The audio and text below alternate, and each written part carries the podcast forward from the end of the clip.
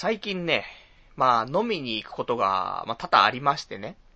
で、まあ、ここのラジオの方でもね、まあ、飲み行ったって話はね、まあ、ちょこちょこしてるんだけどさ、で、先々週、ね、えー、こちらは、あの、私の方がね、えー、入っている、事務所の方が主催している、なんかクルージングパーティーがあるとかないとかって話でね、それでちょっとそこに行って、その帰り飲んで、でそのままなんかガールズバーに行って、さらに麻雀して、まあ、気がついたら朝みたいな。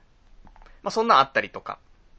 で、先週は職場のね、なんか若者たちがいたんだけどさ、で、若者たちがラーメン食いに行くみたいな話になって、俺もついていこうと思ったら、なぜかそのままね、飲みに行くことになっちゃって、そして、えー、そのままなんかカラオケになっちゃって、で、朝までと。で、今週なんですけども、今週は、あのー、まあ、全然そういうんじゃなくて、ね、あの、そんなさ、毎週毎週ね、朝まで朝までなんて、もう俺もおじさんだからさ、体持たないからというのもあるんですけども、今週は、えー、週末ですね、金曜日、えー、仕事終わってから、あの、職場の、えー、まあ、新入社員がね、まあ、その、新卒の子たちが、まあ、ちゃんとしたのが武将配属みたいな、なりまして。で、えー、まあ、そうしたら、歓迎会みたいにしようよ、みたいな、ところがありましてね。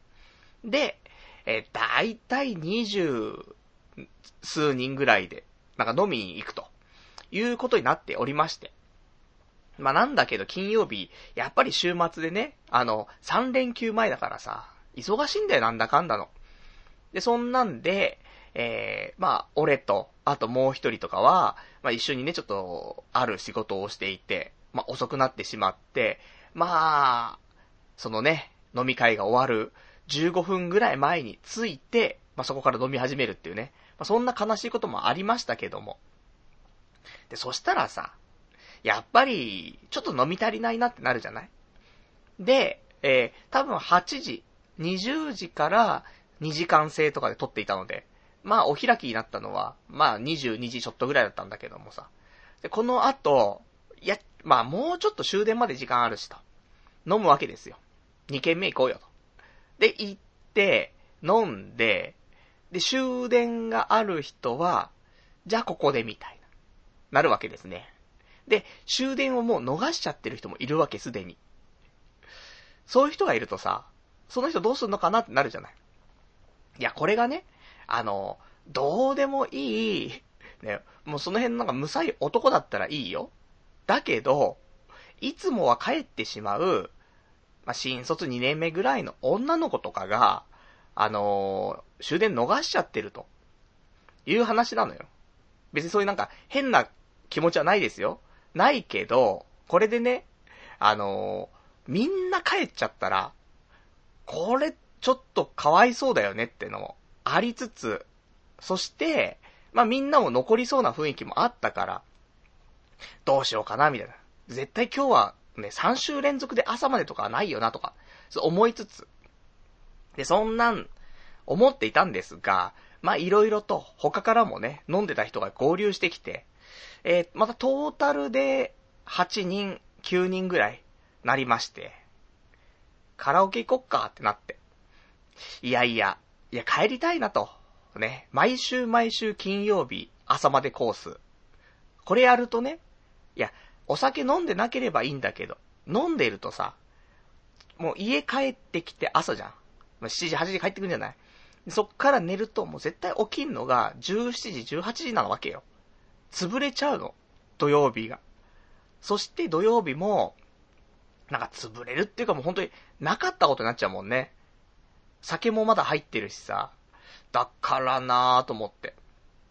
でもさっき言った通り、いつもはいない人がいたりするわけ。結構貴重な機会なんだよ。多分今後ないんじゃないかなとも思うの。そしたらさ、まあ親睦を深めるためにも、そういう時はまあ、顔出そうかなと、ね、いうのもありまして、じゃあ、しょうがないな、っつってね、えー、結局、またカラオケに行ってね、朝までと。いう、そんな週末をね、もう3週連続送っていまして、なんかもうダメだなと。人間として。何もできないんだよ。平日は仕事があってね。まあ家帰るのもね、まあ23時とか24時になっちゃったりすることも多いよ。で、それが平日。で、週末、朝まで飲んでる。ね。そしたら、ね、土曜日も全部潰れる。そして、土曜日に、まあ、何かしようとかって考える時間もないから、日曜日も潰れるんだよね。結局アニメ見て、で、なんか、家のね、なんか家事とかやって、気づけば、まあ、夕方ですよ。ね、夕方っていうかもう夜だよね。そしたら、あ、今日の夜はラジオだな、つって。じゃあラジオの用意しましょう、つって、もう終わっちゃうのよ。本当に良くないなと思って。だからもうここ3週間ぐらい、何もできてないんだよね。唯一できたっていうのは、まあ、今今度ね、やる、まあ、ラジオの、まあ、イベント、公開収録。ここの、そうだね、そのイベントするところのライブハウス。これを借りるっていうことを決めたとか。あとは、今週は平日に、その、イベント告知用の、なんか画像みたいな、ね、まあ、ポスターみたいな。それをね、ちょっとね、私お手製で作りましたから、それを作ったぐらいじゃないかしらと。ね。よくないと思って。もっともっと、ラジオを聴いてるみんながね、あ、最近パルこんな面白いことしたんだな、新しいことをしたんだな、なんてね、言ってもらえるようなさ、そんなラジオにしなくちゃいけないなと思っているのに、どうもね、やる気が出ないというか、ね、やっぱし、やる気を出すためには、もっとね、体調万全にしないとさ、そもそもね、やる気が出にくい人間なんだからさ、体調ぐらいはね、よくよくしておかないといけないなと思うんだけどさ。ただなんか目先のね、そういうちょっとした、なんか、ね、イベントがあったら、行ってしまい。で、お酒が入んのが良くないん多分ね。でも、大人数だったら酒飲みたいなってなっちゃうじゃないと。まあ、そんなね、まあ、最近送ってますから、ちょっと、ね、今度その8月の13日にね、えー、公開収録ありますけど、まあ、そこまでに、ね、えー、ちょっと、また新しいことをね、いろいろして、で、気持ちを高めてね、で、皆さんの前にね、降り立つと、ね、この池袋のコンクリートジャングルのライブハウスに降り立つとね、そんなところで、えー、なんとかね、当日までね、えー、テンションをね、上げていきたいなと思いつつ、今日もね、1時間ちょっとぐらいやっていきたいと思いますんでね、えー、最後までご視聴いただけたらと思います。それでは、やっていきたいと思います。童貞ネット、アットネトラジー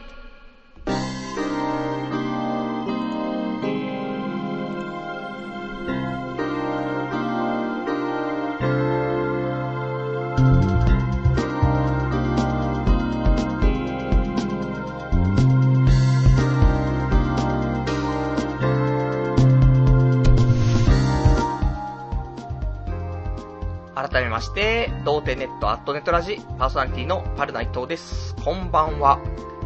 というわけでね、まあ、なんか、酒飲んで、ね、朝まで朝までと、そんな生活繰り返しているね、えー、中年男性ですけどもね、まあそろそろ、まあ、自制をしていかないといけないなと、ね、思ってるわけですよ。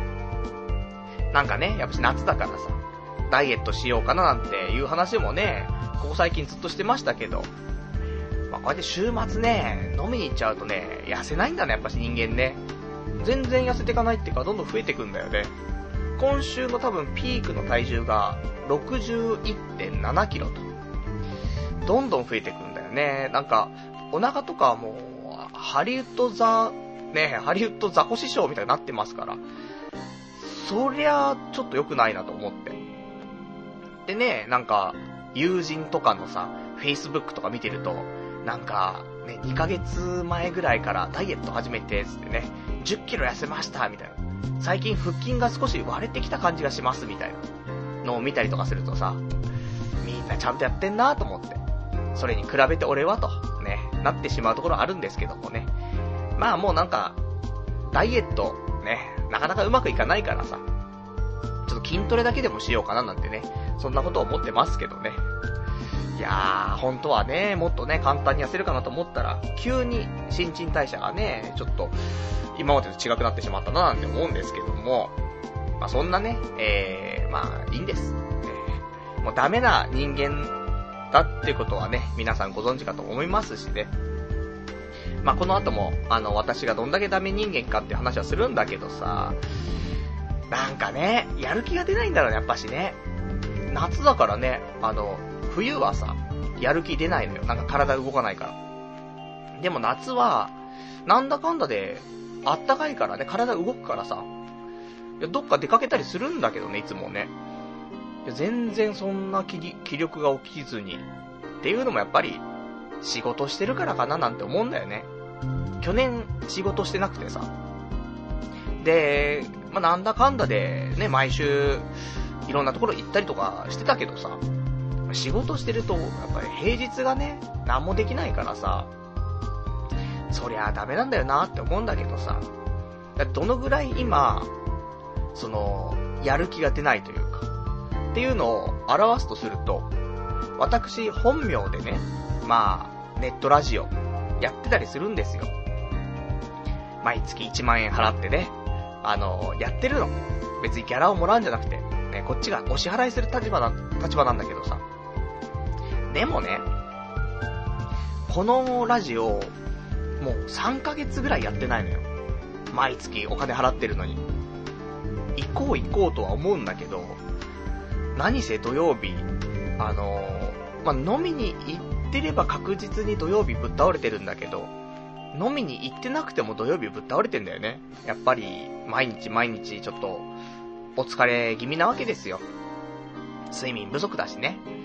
そんなことしてるとさ、もう気がつけば3ヶ月ぐらいラジオ収録してなくて。いや、よ、ほんと良くないなと思って。せめてね、そういう、まあ、少なからず、ラジオパーソナリティを目指して、ね、やっているわけですからね。まあ、そこはちょっと無理してでもね、行かないといけないなと思ってるんだけど、こうやってさ、なんか今週あった話をするっていうようなラジオでもなく、ある程度テーマが決まっててさ、それについて喋んないといけないってなるとさ、結構準備しないといけないんだよね。物事を調べたりとか。このラジオはいいよ、本当に。あの、物事調べないでさ、今週喋りたいことをさ、喋って喋ってぶん投げて、で、あの、これ合ってるかどうかわかんないけどっていうね。で、皆さんで調べてくださいみたいなことも言えるけどさ、それはね、やっぱり本名でやってるラジオだからさ、まあ、しっかりやらなきゃみたいなね、ところもあるのかどうかわかりませんけど、やはり、あの、個人でやっているものではなく、他の人が関わってるっていうのがね、なんかしっかりやんないといけないかななんて思ってしまうのよね。だそんなんでさ、まあそこもなかなかね、なんか生きづらいというか、だそんなね、ところですよ。全然だからやる気出ないんだけど、そろそろやる気を出していかないといけないなと思ってますんで、明日は月曜日なんですが、祝日なので、何かしようとね、思ってます。ただ、何をしていいか全く分かってないので、ぜひ、皆様からね、えお便りをいただきましてね、そこで、いや、パルさんと、あの月曜日の祝日、いや、これやるしかないでしょ、というのがあれば、ぜひ教えていただけたらありがたいと。ね、そんなことを思っておりますんでね、えー、お便りの宛先、えー、お伝えしたいと思います。お便りの方は、掲示板かメールでお待ちしております。掲示板の場合は、童貞ネットとググっていただきまして、ホームページございますので、そちらのラジオ用スレその7ってところにね、お便りいただきますか、あとはメール。メールアドレスは、ラジオアットマーク、童貞 .net、radio.doutei.net、こちらまでお待ちしています。リアルタイムであれば掲示板、事前にいただけるんであればメールでいただけたらと思いますと。いうことでね、あの、明日、何したらいいのかなっていう話なんだけど、まあ、できれば、お酒は飲みたくないのよ。次の日に影響あるから。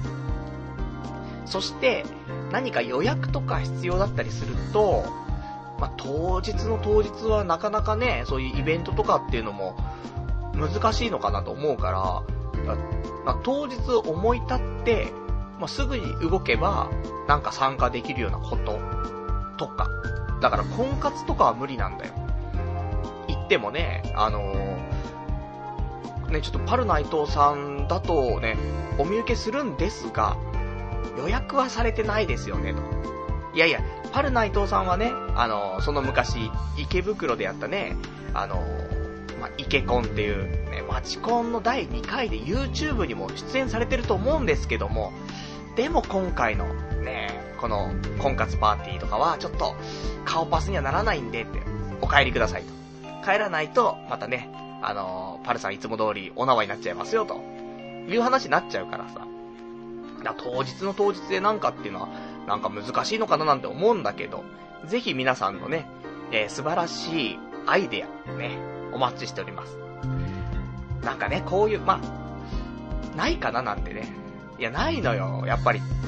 あら、あら、なんていうのは、あらかじめ、そういうのを、平日にね、まあなんか、スケジュールを、なんか調べてさ、で、週末にスケジュールを抑えて、それで、ね、一週間を過ごすと。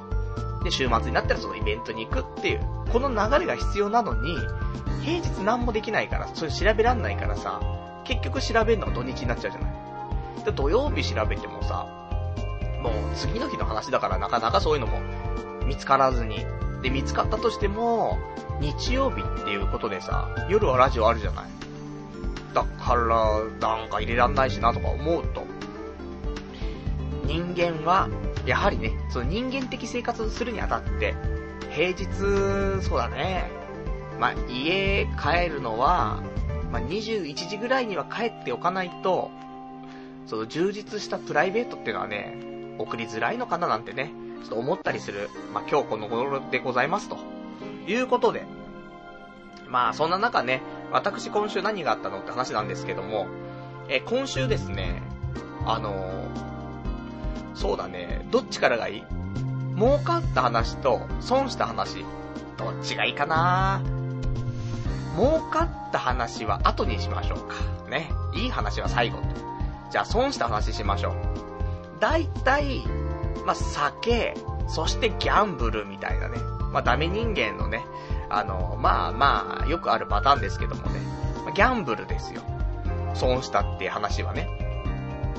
え、今週、今週っていうか結局ね、その、事前に色々調べてどっか行くっていうのがないと、やっぱりその場その場でね、目の前に見えたもの、それに乗っかっていくしかないというのがありまして、昨日、まあちょっとね、晩飯を食べようと思って、まあ街に繰り出して、で、晩飯食ってと。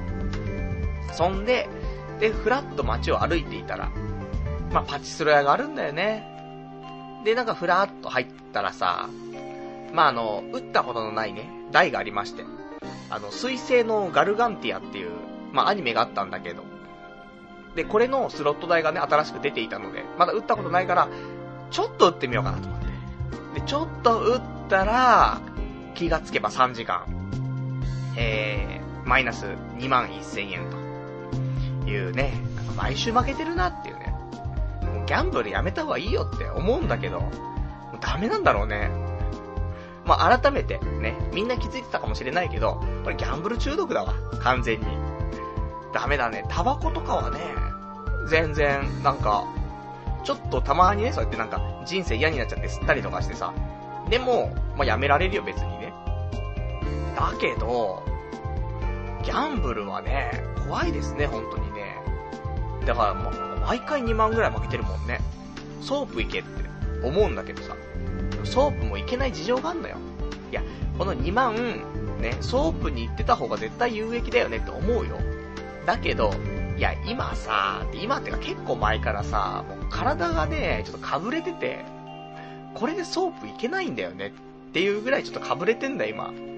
服の外は、そ服の外っていうか、肌を晒している部分、いつも。そこはそんなに、あの、わかんない。けど、服の下がね、かぶれてんのよ。で、この間病院も行って薬もらったんだけどさ、まだね、良くならなくて。これが良くなったらね、まあ、ソープもいけるのかなと思うんだけど。その時はその時でまたね、なんか、太っちゃってるからってね、言い訳して。まあ、かなりのベストコンディションじゃないと行こうとしないからさ。まあ、そう考えるとね、まあ、つい、この前ね、ソープ行きましたけど、あれ奇跡だったかもしんないね、タイミング的にもね。ある程度の、ね、その、コンディション。これがないとね、やっぱり絶対行くってなんないからね。まあそんなんで、かぶれを直しつつね、あとダイエットなり、筋トレなりね、ちょっとして、またソープにね、夏一度行きたいからね。このね、まあできれば、公開収録前後、えー、それか、まあ、公開収録の時に、やっぱり、じゃあ明日ってね、明日ソープ行きますんで、えー、皆さんでちょっと決めていきましょうっていうこともできるかと思うからね。まあそんなところもちょっと考えておりますんでね、そこまでにはちょっと体調を良くしていきたいなという、そんな、まあギャンブルで負けたお話、まだありますよ。まあ今週、もう一回ギャンブル負けてますんでね、いや、勝ってるかもしれませんよ。ね、どっちでしょう。まあ負けてるんですけども、あのー、7月13日、水曜日かな？えー、この日にね、えー、ちょっと、競馬に行きまして。まあ、競馬に行ったっていうもの、まあ、いろいろあるから、あんま詳しくは言えないんだけど、特定班、ね、多いと思いますからね、調べられちゃうと分かっちゃうと思うんですけども、まあ、いろいろありましてね、えー、まあ、職場の人たちと、まあ、競馬に行くことになったんだよね。で、これは、あの、なんか、プライベートでね、普通に何も関係なく、今日夜、ね、仕事終わってから競馬行こうぜっていう話ではないんだけどさ。まあ、ある程度そういうなんか、ちょっとした関連があってね、行くことになったんですけども。で、えー、大井競馬場で、えー、やっております、トゥインクルレースっていう、夜のさ、ナイターレースみたいな競馬があるんだけどさ。で、これで、え、第18回、ジャパンダートダービーという G1 のレースがあって、で、これに行くことになりましてね。で、見に行ったの。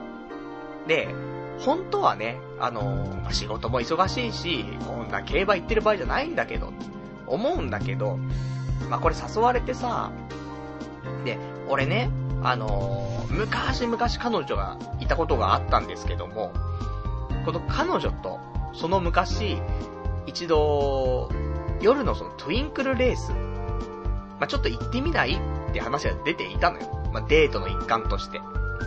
で、あ、いいねと言って、行こう行こうと言って結局行かずに別れてしまった経緯がある。だから、あ、トゥインクルレースと思って。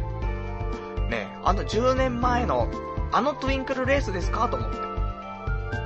じゃあ行かざるを得ないんじゃないかなと思ってさ、こういう機会なかなかないからさ。で、そんなんでじゃあね、仕事も色々ありますけど、じゃ行きますよと言って行ってきたわけです。ね、まあ仕事終わってからで、まあ多い競馬場、そんな遠いわけでもなく、えー、タクシー使って、まあ結構大人数で行ったんでね、タクシー、まあ4人ぐらいで乗ってね、えーと何台かで行ったんですけども、えー、まあ1人当たりが500円、600円ぐらいかね。1台あたり2000円ちょっとぐらいでね、大井競馬場まで行けたので、で、それで着いた時が、時間がだいたい19時ちょっとぐらい。で、まあ、第17、ん？第10レース、11レースぐらい見れてさ。ジャパンダートダビーは、その日の11レースだったからね。で、全然間に合って、なんかパドックとかもね、初めて見て。まあ、そもそも、え、競馬場に行くのが初めてだったんだよね。あの、売ってるじゃない？あの、場外、なんとか場みたいなのあるじゃない？新宿とかさ、あと東京ドームとかさ、なんかそういうところにいっぱいあるじゃない？で、ああいうのは、行ったことあんのよ。だけど、ちゃんとした競馬場には行ったことがなくてさ、で、今回、ま、思ってみたら、そうだよねって初めてだよねと思って。初めてがトゥインクルレースっていうのもね、ちょっとまたあれですけども。なんかね、競馬って、そういう場外馬券場っていうのがさ、あるから、しかもそれが大きい建物であったりするから、なんか別にわざわざ現地行かなくてもいいかななんて思っちゃうところもあるんだけどさ。だってね、その、オートレースとかね、そのボートとか、バイクとか、ね、まあ私、たまにそんな話しますけど、ああいうのはさ、いや、あるよ、場外のね、ところで買うところも。でも、基本的にはなんか、現地行かないとなっていうイメージがあるんだよね。だから競馬はね、そういう意味でなかなか行く機会なかったからね、まあ、そういう意味では、まあ、初めてのね、ことっていうことで、これ、ラジオ的にもね、童貞ネットですよ、ラジオは。別に、女性とのセックス、この童貞だけじゃないですよっていうね、ことですよ。競馬場童貞なわけですからね。かといって競馬場に行ってね、シコシコするわけでもないですけども、まあ、そんなんでね、初競馬と。まあ、競馬、初競馬場。なんかね、やっぱり、競馬場お金あるんだね。うん、あんだけの規模でやってるからさ。もう入場したの。あの、競馬場入んのは100円かかるんだけどさ。で、100円で入場券買って入ったら、ちょっと入ったところですぐに、歌手の人がさ、歌を歌ってんのよ。お、誰かななんて思ったら、えー、島谷ひとみさん。ね。もう島谷ひとみさんと言ったら、あの曲ですよ。なんだっけ。ね、ペルセウス。ね。よくわかんないですけどもね。あと何、何色だかはよくわからない髪の色の乙女のやつとか歌ってる島谷ひとみさんが、ステージで歌ってるわけ。でもこれ、考えてみたらよ。もう競馬しないで、普通に100円の入場券だけで入ったとしたら、すごいよね。コスパ最強だよね。100円のライブっていうね。でもそのぐらい儲かってんだろうなって。ね。それでも、やっぱり競馬場に来ちゃったら、買うわけじゃん。馬券をせっかくだしって。それを考えると、十分元取れるよねっていうところなんかもしれませんけどもね。で、そんなんでさ、あの、まあ、島谷ひとみさんの曲をね、ちょっと聴きつつ、で、パドック行きつつ、馬を見つつ、で、まあ、気がつけばね、そろそろレースの時間だっていうことでね、えー、馬券を買ってさ、でも俺の競馬知識ってさ、まあ、もう正直なところ、いつ止まってんだろう。うーん、二十歳ぐらいで止まってると思うんだよね。高校生ぐらいの時は、あの、まあ、基本的にやっぱり昔からね、起きるの遅いのよ。休日は。で、だいたい15時ぐらいに起きんの。朝ね。ま、朝じゃね、夕方じゃんって思うけど。もう、なんだろうね。昔からなんだね、本当にね。で、15時に起きてきて、で、まあ、なんでこの15時に起きるのかっていうと、目が、目が覚めんのもそれなんだけど、あの、競馬のテレビが始まるのよ。日曜日。で、そこで、えー、競馬を見ながら、あの、ちょっと遅めのブランチを食べるというね。これが大体の、いつもの流れよ。そんなんでさ、だからもういつも母親と一緒に競馬を見ていたっていうね。そんなんでしたから。だからそれ以降は、知識としてはまあ、ちょっとね、そりゃ有名な馬がいたりとかしたら多少はわかるけど、後の知識はもうほんとにダビスタとか、そういうレベルだからね、まああんまりもうわかんなくなっちゃってるところもあるんですが、で、まあ今回はね、えー、ちょっとその、いい馬がいましてね。まあちょっと馬の名前は言えないんですけど、言ってしまうとね、いろいろね、あの、私の素性がバレてしまうというね、ところありますからね。どんな素性だってね、馬の名前からお前の素性がわかるってすげえ話だなってね、ありますからね。まあそんなことないんだけども。そんなんで、で行ってきてさ、あなんか久しぶりにそういう、なんか馬券を買うっていうのも、馬券買ったのも、その前のね、その彼女がいた時に、えー、競馬場に行かないけど、普通のそういうね、場外馬券場、行ったことが一緒にあったから、そこで買った以来かななんて思うんだけどさ、で10年ぶりぐらいよ。で、買ってさ、今回は、えー、馬のね、3連服を買いまして。いっぱいあんのよ。今、その、俺の知っている馬券って、一番新しい情報が、ワイドっていう買い方がね、一番新しかったんだけど、今回行ったらね、なんか、フォーメーションっていうのがあってね、へーと思って。まあ、あんまり詳しくわかんないんだけど、フォーメーションはなんか、1着はこの中から、2着はこの中から、3着はこの中からみたいなのをなんか、そういうフォーメーションを組めるんだよね。よくわかんないなと思って、私は、えー、3連服ということで、まあ、3連服は、えー、3頭選ぶんだけど、その、選んだ3頭が、3頭とも、1着、2着、3着の、まあ、どれかに入ればいいのよ。だからま、純不動で、えー、1等から3等まで決めましょうという買い方。やっぱりでも、十何頭が出る中から、3、もうね、3頭選ぶわけだからさ、それはね、まあ、そこそこ配当もつくわけですよ。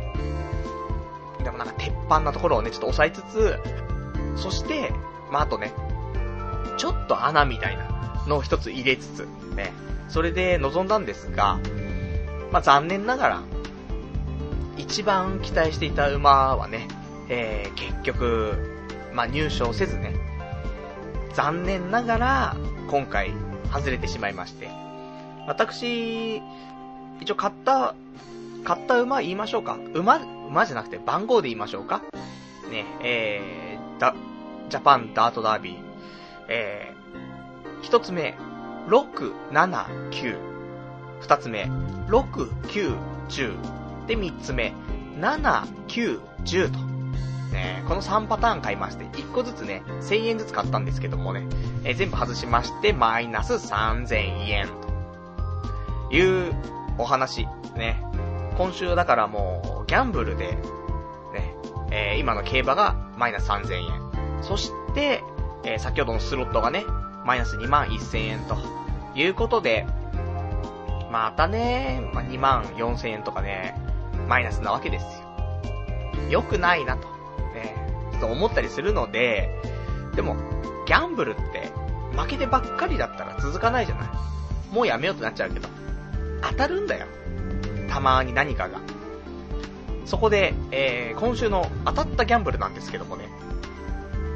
お前は本当に、もう一週間で何回ギャンブルしてんだって話なんだけど。だからね、やっぱりもうお金もたまらないし、ね。もう女もできないし、ね、ゴミだし、カスだし、ということではあるんですが、えー、私毎週、トトビックなるものをね、買ってたりするんですよ。トトビックと、あと、なんかもう一個あるでしょ。なんか1000円のやつ。1000円じゃないよね。えー、トトビックとトトビック1000っていうのがあって。これ毎週買っていて、えー、トトビックは1枚300円。トトビック1000は、えー、200円で買えるので、毎週500円買ってんだよね。いつか当たるかもってね。当たったら、どうしようってね、思って毎週買ってますけどもね。なんか、こういう時代なんだねと思うんだけどさ、普通今、昔だったらね、毎週毎週窓口って買うとかなってたけど、今ネットでさ、毎週自動購入みたいな、されるからさ、なんかもう、払っちゃってるんだよね、ずっと。で、買わなきゃ当たんないしっていうのもあるけどね。そんなんで最低限と思ってね、その、当たったらでかいやつと、まあ当たったらそこそこのやつと、ダブルで、まあ買ってるんですが、今週ですね、あの、当たったらでかい方、トトビッグ、ね、線じゃない方が、当たりまして。いや、当たるんだなと思ってね。まあ、過去にもね、あの、当たったことありますよ。で、えー、その時はちょっと配当が低かったんですが、いや、今回は、ね、来てるんじゃないですかと。もうちょっと震えちゃって。だって、トトビッグの線じゃなくて、普通のビッグが当たってんだもん、と。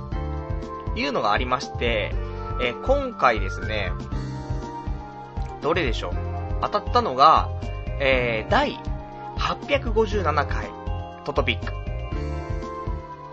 これが当たったのが、第何等かと、ね、あるんですよ。当たった、ね、回数によって。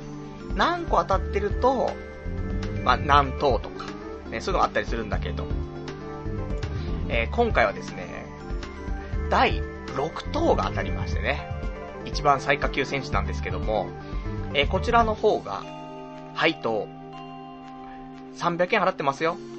300円払って、えー、戻りが、570円と。悲しいですね。なんでそうなっちゃうのかと。トトビッグ。ね、もう1等だったら6億円とか、ね、10億円とか。ちょっともうよくわかりませんけど、桁がね。そんなんなのに、いやー残念ながら、ね、570円と。毎週500円払ってんだよね。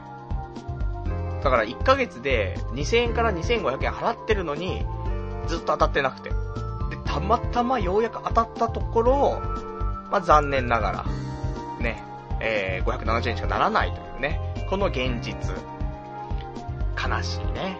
もう、ある意味負けてるじゃん。1ヶ月通して考えたら、ね、2500円引く570円だからね。いや、マイナスでしょ、というところではあるんですが、まあ、そんなね、最近のギャンブル話とね。あもう、あんまり、ギャンブルしてもね、そんなにいいこともないので、まあ皆様は、あんまりね、しなくていいならしなくていいんじゃないかしらと。まあそんな教訓にしていただけたら、反面教師ラジオですからね。まあそんなところでございますよ、というお話でございました。や、そんなんで、えー、本当は、まあ、ちょっとね、お便りとかもね、読んでいきたいなと思ってるんですが、何やら、パソコンが固まってますね。掲示板をちょっと今見ることができないというね、悲しい状況になってますんで、えー、他のお話をね、しつつ、パソコンが復旧するのをね、待ちたいなと思ってるんですけども。なんでパソコンがね、止まるかねっていうね、なんか、スクリプトがうんぬんかんぬんってね、出てますけどもね、この配信自体がね、止まってしまいそうでも怖くてしょうがないんですけども、えー、他の今日のお話。あ、そう、じゃあ、せっかくなんで、あのー、もう毎週毎週耳にタコ、ね、もしくはミニにタコ、ね、あの、田代マーシーのね、名言のように、えー、なってしまいますが、あの、まあ、毎週言ってます。ここ最近。ちょっとね、くどいかななんて思うんだけど、言っておかないといけないなと思いまして。えー、8月13日、こちらでですね、えー、私この、パルナイトのね、えー、トークライブをしましょうよというちょっとお話させていただいております。で、これは、まあ、第400回目の、ドーテネットアットネットラジのね、まあ、記念放送ということでね、ライブハウスを借りて、公開生収録をしましょうというお話なんですわ。で、いろいろ告知はしていたんですけども、まあ、確定情報とかもあまりなく、えここまで来てしまったんですが、えー、ようやく、いろいろとね、お話できるところも出てきましたので、えー、ここの場をね、ちょっとお借りしてね、ご紹介したいと思うんですけども、えー、まあ、8月13日、えー、パルナイトの童貞ネットアットねとらじ、祝400回、ラジオ公開収録ということで、え、場所は、池袋のビッグバンボックスというライブハウス。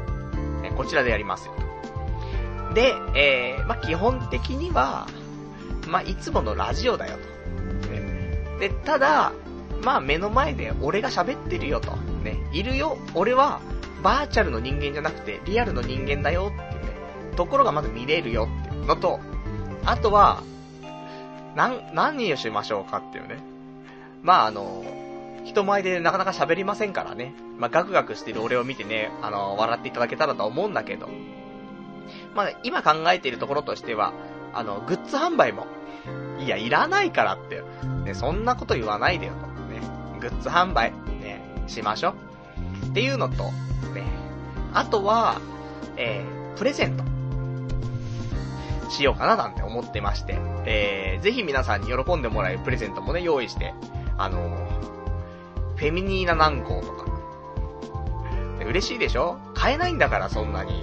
その辺のドラッグストア行ってさ、で、なんか、むさい男がね、フェミニーナ軟膏くださいとかって言ったら、通報されちゃうわけだから。そこはね、あの、ちゃんと俺が、ね、使ったやつじゃないですよ。新しい封開けてないやつで、箱にはじゃあ、ね、俺のサインをつけよう。ね。もう帰った瞬間ゴミに捨てちゃうけどもっていうね。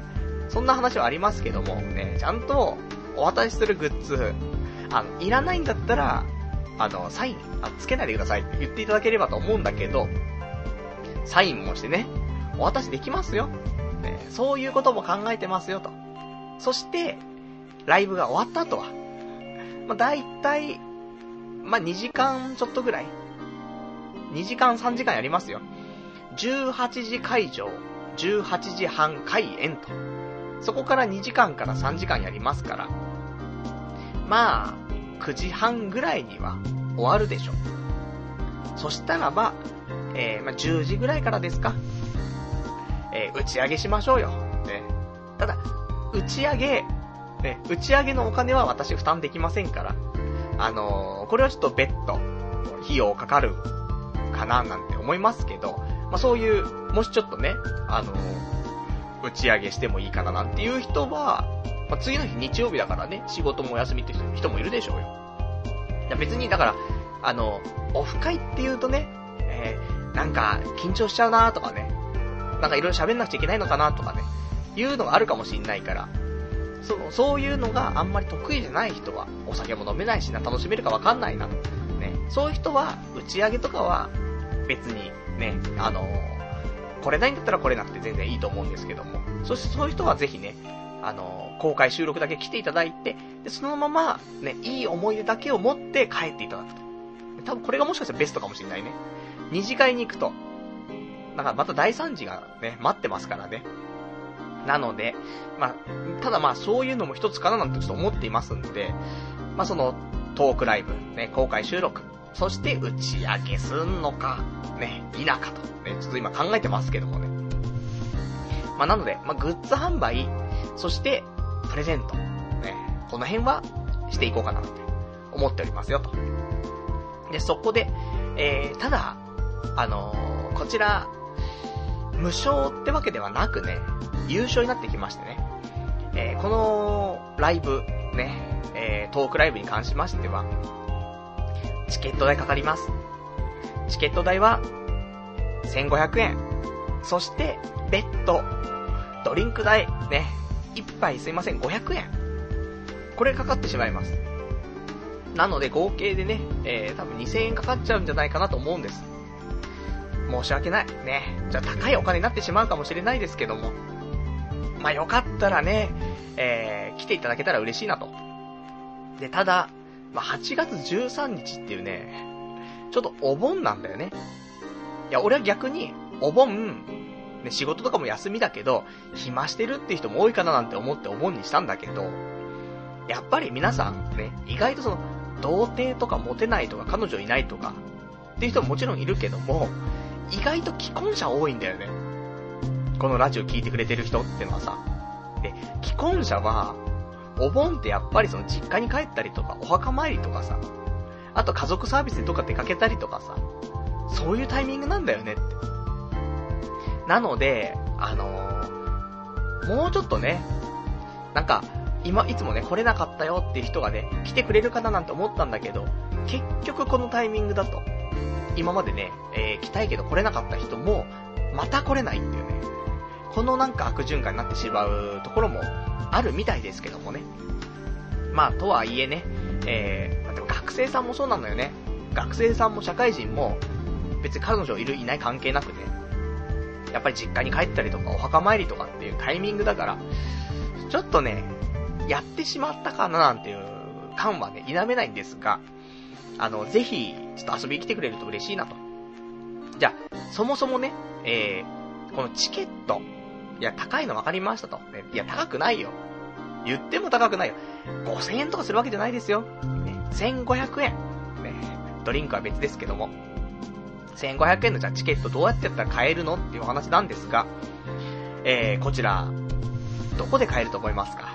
ねこちらはですね、あの、天下のチケットピアさんの方でね、取り扱いいただきまして。ね、もうこれがね、あの、やっぱり生きて、生きてきた中で、ね、一度はチケットピアでチケット売りたいじゃないと、ね、いう夢が叶いましてね、えー、今年の後半戦、7月、えー、一つ、ね、なんか、なんかやりたかったなって思うことをね、形にしたなっていうところでね、えー、7月の達成はチケットピアでチケット販売というところなんで、えー、ぜひ、あの、チケットピアさんの方でね、予約をしていただきたいと思っております。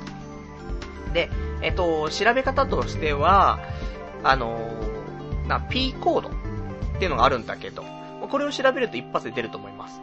で、P コードは、ね、チケットピアさんのホームページでね、検索していただきたいんですけども、えー、633214。もう一回言いましょうか。633214。こちらで検索するとね、えー、出てくると思います。で、この P コード、いや今、口頭で言われてももう覚えらんないよっていう人いたら、あの、普通に、パルナイトとか、童貞ネットとか、検索すればもう出てきます。で、そこから、えー、普通に購入の方はできますので、ね、えー、ぜひぜひ、買っていただきたい。ね、予約していただきたいと思っております。なんか、ね、値引きとかないのとかね、言われても、ないのでね。ただまあ当日来ていただいた方々の中から、抽選でね、抽選か何かは、じゃんけん大会かわかりませんけども、まあフェミニーナ何個とかはね、当たると思いますから。ね、そしたら、まああれね、意外と高いですからね、700円くらいしますから、700円、800円。そしたら1500円のチケットで800円戻ってきたら、チケットだよ、700円じゃないと。そういう風に考えて、あとプラスで、パルナイトのサインが入ったらプラス700円みたいな。あれ、チケット代、あれなかったことになってんぞって。そんなのもあると思うんでね。まあ、ぜひ来ていただきたいと。まあ、ただ思うのは、いや、今ね、あのー、チケット、売れてきてますよ。売れてきてるんですが、人が増えれば増えるほど、どうしようってなっている俺もいるんだよね。いや、ちゃんとこのままね、ソールドアウトになったら嬉しいなと思いますよ。まあ、なるかどうか全くわかりませんけどもね。あの、パラパラパラパラとね、えー、座席が多いのにね、人が埋まってない。そんなこともね、あると思うんだけど。どっちに転んでもって感じがするよね。いや、だったら、じゃあ行かないよって言うかもしんないけど、ただ、ね、もう、パラパラ人がいて、そこに俺が出てきて、おー、こんな感じかつって喋り始めるのも、一つだけど、もう、満席の中で、出てきたら、ね、俺が、今日なんか大丈夫かなって、俺みんなの前で喋れるかななんて思って、もう、出て行ったら、もう、席が全部埋まっていて、拍手喝采で迎えられると。ねもう、一番喋れないやつって思うんだけどさ、足ガクガクガクってなっちゃうけど。いや、まあそんなね、えー、ことになったら嬉しいなとは思ってますんでね、ぜひ皆さん来ていただけたら嬉しい。そういうところですよ、と。じゃあちょっとね、お便りをいただいてるからね、お便り読んでいきましょうか。えー、お便り、ラジオネーム、えー、さくらさん。今回のイベントは、一体何人来るのかな？うちの嫁がなんで行くのか理解できない？と言ってます。正直、そこまでしていく理由は、えー、俺にもわからないが、きっと行けばわかる。チケットを速攻で買ったよっていうね、お便りいただきました。ありがとうございます。ね、こうやってね、チケットご購入の報告ありがとうございます。あのね、チケットピアでね、売れた枚数は見れんだけど、誰が買ったかってわかんないんだよね。まあそれは個人情報だから見れないんだけど。だから、わかんないよね。あの、こうやって報告してくれれば誰が来るかってわかるけど、報告してくんないと、誰だかわかんないから、もしかしたら、荒垣結衣ちゃんが、買ってる可能性は、微粒子レベルで、ね、存在はしないんですけども、でもわかんないもんね。いや、わかってるわ。話もありますが、あとは、えー、ラジオネーム、えー、こちらはケロンさん。えーチケット買いましたよってね、お答えいただきました。ありがとうございます。ありがたいですね。ほんとね。まあ他にもね、あの、チケット買いましたなんていう、ちょっとお便りをね、いただいたりとか、ね、あの、ツイッターで買ったよとかね、報告いただいたりとか、そうしておりますんでね、あの、この調子で、ね、ソールドアウト目指して頑張りたいですね。まあ、どうなることやらなんですけどもね、あの、毎週ちょっと告知の方はさせていただきますんでね。で一応、あのー、席の方は50席あります。50席もね、このラジオ聞いていてな、やっぱりポッドキャストだからとかさ、ね、手軽だから聞けるわけじゃない。なのに、わざわざ、ね、池袋まで来てって、どうよって話だよね。しかもさ、その、関東近辺に住んでるんだったら、ね、まあ、ちょっと行ってみようかなってあるかもしんないけど、意外と、ね、関東近辺じゃない人も多いじゃない、聞いてる人。そういう人たちはわざわざね、ちょっと来るのは難しいかなと思うからさ、ね、一部来ていただける方いらっしゃいますけども、だからね、まあ、せめてちょっと関東にいらっしゃる方、もしくは東京近郊にいらっしゃる方、来てくださいよと。ね。なんか、怖いですね。このまま、あんまり売れ行きがね、ここれから伸びなかった場合、俺らも友人知人にね、いや、今度ちょっとやるんだけど来ない？つってね、やると、なんかその場所ね、俺のなんか同窓会みたいになっちゃうからね、それは嫌だなって思うし、ね、なんか、あいつ、ポッドキャストとかやってるらしいぞ。で、今度なんかライブやるって言うから、今度行ってみようぜ、行ったところ、こんな話しかしないからね。みんな目が点になっちゃうからね。そうだよね。これを楽しいと思って聞いてくれてる人はね、いいよ。だけど、あんま聞いたことなかったりとか、初めての人はさ、何の話してんだよって思うじゃない。そしたら、もうみんな多分、じゃあパズドラし始めようかなってパズドラしちゃうもんね。そこでも隣の人とね、なんかこの、ここのイベント何なんすかねってね。あ、パズドラやってんすか？マルチ対戦しませんせんかみたいなね。そんなマルチプレイのお誘いで、そこでフレンドになるみたいな。あるかもしんないからね。でもわかんないね。あの、女性リスナーも来るかもしれないから、そこで、ね、あの、出会いがあるかもしれませんよと。ね。そういうことでぜひ来ていただきたいと思ってます。で、あの、ホームページの方に、えー、私、今週その告知用の画像を作りましてね、なんかポスターみたいなの。それをホームページ貼ってあります。ホームページ右上のところに貼ってありますので、えー、よかったらそこからね、えー、チケットピア、リンクもしておりますんでね、えー、ぜひ、ちょっとチェックしていただきたいと。あの、ね、ポスター見ました？見てない人、ツイッターとかでも見れます。ね。あと、今言ったね、ホームページでも見れますけども。いやー、まあ、デザインセンスがどうなんだっていうのはありますけどもね。まあ、個人で、ねそんなデザインの勉強したことない人間が作ったって言ったら、まあ、そこそこじゃないですかと、ね、いう、まあ、ちょっと、ね、えー、ところじゃないかなと思ってますんで、よかったらその辺のね、俺の作った天才的なポスターも、えー、チェックしていただきたいというところでございますよと。では、えー、他のちょっとお便りもね、少し読んでいきましょうか。えー、ラジオネーム、えー、531番さん。いつもラジオ聞いています。今度のイベント、少しずつ形になってきてすごいですね。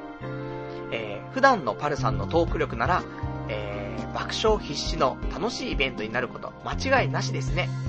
僕は興味がないので行くつもりは全然ないけど、頑張ってくださいね。応援してます。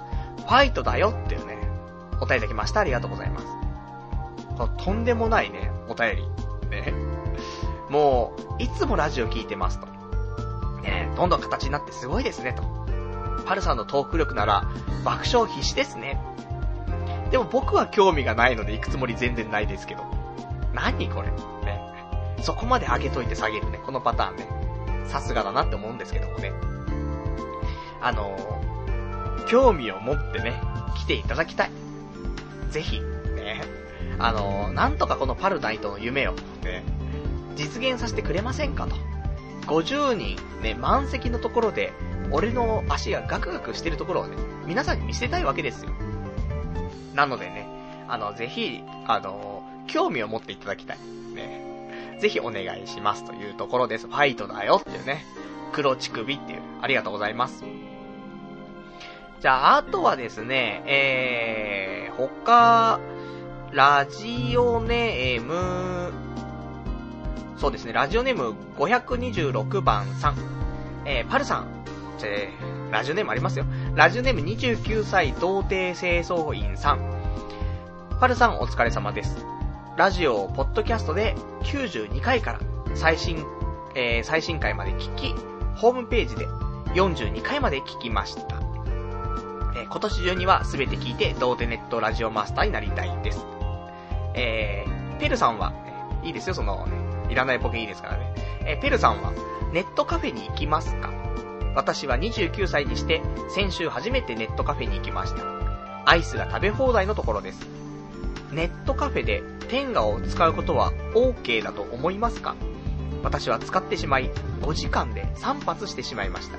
また書き込みさせていただきます。今週もラジオを楽しみにしております。というお便りいただきました。ありがとうございます。なかなかね、あのー、このラジオね、意外と、ハマってくれる人って、このようになんか数人いるらしいんだけど、ハマってくれると、ちゃんと一から聞いてくれるんだよね。でも1から聞くとさ、もう7年分あんだよね。で、毎週やってっからさ、本当にもう、今日で396回とかでしょ。全部が1時間以上あるじゃない。下手すりゃ2時間ぐらいあるじゃない。よく、ね、追いつくよねって、いつも驚くんだけどさ。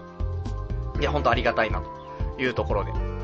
で、ね、そんな、ラジオネーム29歳童貞清掃員さんは、29歳にして、初めてね、ネットカフェに行って、ね、それだけだったら全然いいんだけどね、まあ、オナニーしてしまうというね、いや、OK だと思いますかって言うけど、OK じゃないよね。いや、ネットカフェの環境にもよるよ。いや、環境によらねえのかな？ね。いや、あの、あれ、個室ビデオだったらいいよ。桃太郎みたいな。ね。ところだったらいいよ。花太郎だかわかりませんけど。あれは、もう、カウンターのところで、あの、エロ DVD とコンドーム渡されるから、もう抜いてくださいって話なの。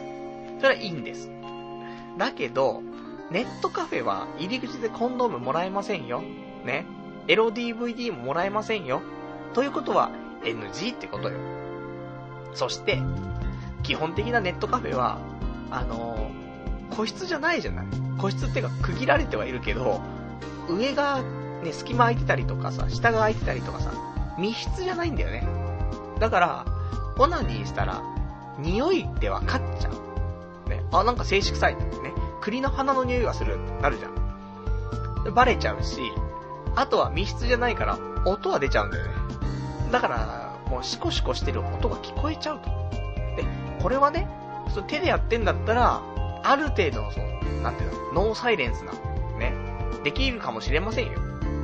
だけど、あの、天下にしちゃうと、10歩10歩しちゃうから、おかしいよね。絶対おかしいんだって。10歩10歩し始めて、なんだこの音つって。で、少し経つと、ね、10歩10歩、あ、音が消えたと思ったら、なんか、あ、栗の花の、栗の花の匂いがするっつって。いや、もう100%じゃんって。なるから、それこそ声も出てくかもしんないじゃん。うーっつって。ダメだから。周りに迷惑だからね。隣のね、席でね、飯食ってタバコ吸ってるクソがいるでしょ一緒よ。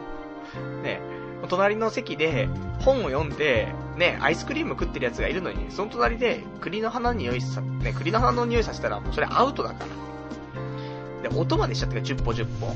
これダメよ、と。なので、あのー、今後はネットカフェでね、え5時間で3発とかはしないで、あの、普通に家でするか、もしくは、ね、個室ビデオ。ね、これもまた一つかなと思いますからね。個室ビデオは、もう全然行き放題ですからね。あの、夜ね、えー、深夜パックで、朝までね、何十回もね、抜いていただけたらと思いますんでね。あの、まあまあ、やりすぎないように、ね、気をつけていただきたいと。ね、あまり皆さんのね、ご迷惑ならないようにね、匂いの方もね、ちゃんと、なんか、うん、出ないように、ビニール袋をかぶせてやるとかね、わかりませんけどもね。それで対応していただきたいと思いますね。じゃあ、あといただいてますお便りですね。えー、ラジオネーム、羊がいる水族館さん。えー、先週の放送では、ノミニケーション大、えー、ノミニケーション大事だ、ノミニケーション大事だと連呼しておいて、ちょっと飲み会が増えると、飲み会のせいで土日何もできないとか、弱音を吐くパルさん最高だなっていうね、お答えいただきました。ありがとうございます。そうなんだよ。ノミニケーションは大切。ね。だから、行くよ。やっぱり。できる限り。なんか、まあ自分も楽しいってのもあるけど。プラスして、うん。なんか、行っとこうかなっていうのはあるんだよね。で、あんまり、その、ノミニケーションがあんまり得意じゃなさそうな人がいたりするけど、その人が来そうな時は、ちょっと楽しくできたらいいなと思うから、そういうところで一つ力になれたらなというのもあって言ったりもするけども。だから大切かなっていうのは、ね、再三言ってましたけども。でも、やっぱり人間の心っていうのはね、変わりますよ。ね。まあ、女性のね、そういう心とね、秋の空的なところですよ。俺の心とね、うん、ちょっといろいろ変わりますから。なんで、あの、基本的に、えー今週言ったことは来週変わってますし、先週言ったことは今週変わってますとね。大体そんなんなんだから。だからほんとね、飲み会良くない。どっちなんだよってね。飲み会大切。でも飲み会良くない。ね。なんでも、あの、節度を持って、ね。えー、毎週毎週だとほんと何もできないから。おかしいでしょ、3週連続オールとか。それがね、大学生だったらいいよ。わかるまだ。おじさんだから、俺、35歳だからもう、っていうね。そういうことでさ。まあ、あの、若かったらもしかしたらね、あの、次の日も動けんのかもしんないけど、もう、若くないからね、動けないってことを考慮して、毎週生活しないといけませんからね。今週は3連休があったから、仕方ないかなってなっちゃったところもあるかもしんないね。今週が2連休だったらさすがに、ね、3週連続はなかったかななんて思ったりするんだけどね。なんで、明日ね、何かしましょう。ね、ちょっと思ってますんで、えー、お便りね、ください。お話です。あとは、えー、ラジオネーム、ガオガイガーさん。パルさんこんばんは。先週木曜日から渋谷出港になり、金曜日はクラブ、クラブでオール。えー、土曜日は誕生日を祝ってもらい、日曜日は知人の結婚式出席。どうです？充実しているように見えませんか？ハリボテで生きていくのです。つまりは、借り始め、虚しい3連休は最後ですっていうね、お答えいただきました。ありがとうございます。そうだね。あの、いや、聞く限りね、もう渋谷で働いて、金曜日はクラブ、ね、土曜日は誕生日祝ってもらう。そして日曜日は知人の結婚式。リア充だなって思うけどね。やっぱ人間ね、その表の面。まあ今の話はね、ツイなんかあの、Facebook とかするとね、するとなんか、Facebook っぽいんだけど。でも、裏はね、もうハリボテなわけですよ、これ完全に。ね、表向きはきらびやかだけどね、裏は本当にもう、ねえ、どうにもなんねえぞと、なってるかもしんないよね。そういう風に思うと、やっぱり Facebook とかね、みんななんかきらびやかにしてますけども、ね、後ろはわかりませんからねっていうことをね、考えてしまうなっていう、そういう、ねのもあるのかもしれませんけどね。でもまあまあ、あの、表向きだけでもね、リア充になるっていうのは、いいんじゃないですか。ないですから、俺もね、クラブでオールしたことね、まあ、クラブ自体が行ったことないですから、今年は行きたいね。あの、まあ、俺ぐらいになってくると、クルージングパーティーでね、ちょっとクラブチックなところ行っちゃう、ね、そんなセレブになっちゃってるけども、普通のね、あの、パンピーノ行くクラブ、行ったことないからね。うん、ぜひ行ってみたいですね。ちょっとハードル高えなと思うんだけどね。だいたいもう、日高屋か、ね、弥生県しか行けないような人間が、クラブってって思うんだけど。まあちょっと行きたいね。え、まあ、ね、そんなね、えー、ハリボテでも、いいじゃないですかと。これがいつかね、金メッキが本当の金になるっていうね、そういう日来るかもしれないからね。まあそんな感じでね、あの、頑張っていけるところは頑張っていきましょうと、ね、いうところで、ね、まあ渋谷勤務。とてもいいですね。俺も近いうちね、渋谷に引っ越そうかと思ってますから。まあ、渋谷に引っ越すつっても、あの、前から言ってます。笹塚。ね。笹塚も、あの渋谷区なんで一応。だから、あの最悪笹塚。で、もしよければ、もっと渋谷周辺というか、徒歩で渋谷まで簡単に行けるぐらいのところを探したいなと、ちょっと思ってます。やっぱもう池袋も、飽きちゃったっていうよりも、いや、なんもないんだよ。いや、あるのかもしんないけど、もう3年とかいるじゃない。で、下手したら、向こうのね、えー、東口の方に住んでた頃が2年ぐらいあるから、5年経っちゃうんだよね。いや、もうちょっと飽きちゃう。ね。ところもありますから、やっぱり渋谷というね、若者の街にね、おじさんが乗り込んでいくっていうね、そういう方向性でね、ちょっと生きていきたいなと思ってますから、その時はね、ちょっと渋谷勤務、まだ続いていたらね、ぜひ、あの、一緒にクラブでオールしたいなと思いますよ、と。じゃあ、あといただいてますお便り、ラジオネーム羊ガエル水族館さん。ダイエットね、ぜひ皆さんにもやっていただけた、いただければと思います。その発言から1ヶ月。やはり早々にギブアップしたか。というか、体重増えてるじゃねえかっていうね、お答えいただきました。ありがとうございます。いや、あのー、意外とね、暴飲暴食、その週末のね、その、飲み会はしているんですが、平日はね、結構抑えてるのよ、本当に。あの、ダイエットっていうのを意識して生活はしてるの。だけど減らないんだよね。ちょっとびっくりして、逆にびっくりして、今までだったら減ってるんだよ、この感じでやってると。で、それが減らなくなっちゃってて、増えてっちゃう。なんででしょうね。ストレスですか、これは。いや、ストレスあんだよね、仕事で。もう、どんどん進めていきたい仕事があるのよ。今やってるね、そのアプリの開発とかの話をさ、進めていきたいんだけど、進まないんだよ。いろいろ問題があって。で、それで今週も、ねえ、なんか、答えの出ない計算を一週間ずっとしてるみたいな。そんななってるからね。で、結局、あの、あれですよ、私、ね、前からちょっと言ってますけど、仕事の内容ね、あの、まあ、スマホとか、ね、そういう携帯向けに動画を配信しているみたいな。で、ちょっとアニメに関わるような仕事をね、今転職して始めてますけど、もう、そのグループにはいるんだけど、俺、ほぼそこの仕事してないからね、今ね。その他のね、新しく立ち上げるアプリとかのことばっかりやって、そのアニメ配信とかの話全然、なんか触れられなくなってきて。で、しまいには、なんか今週その、新しいね、その新卒とかが、その配属されたので、ちゃんと正式に。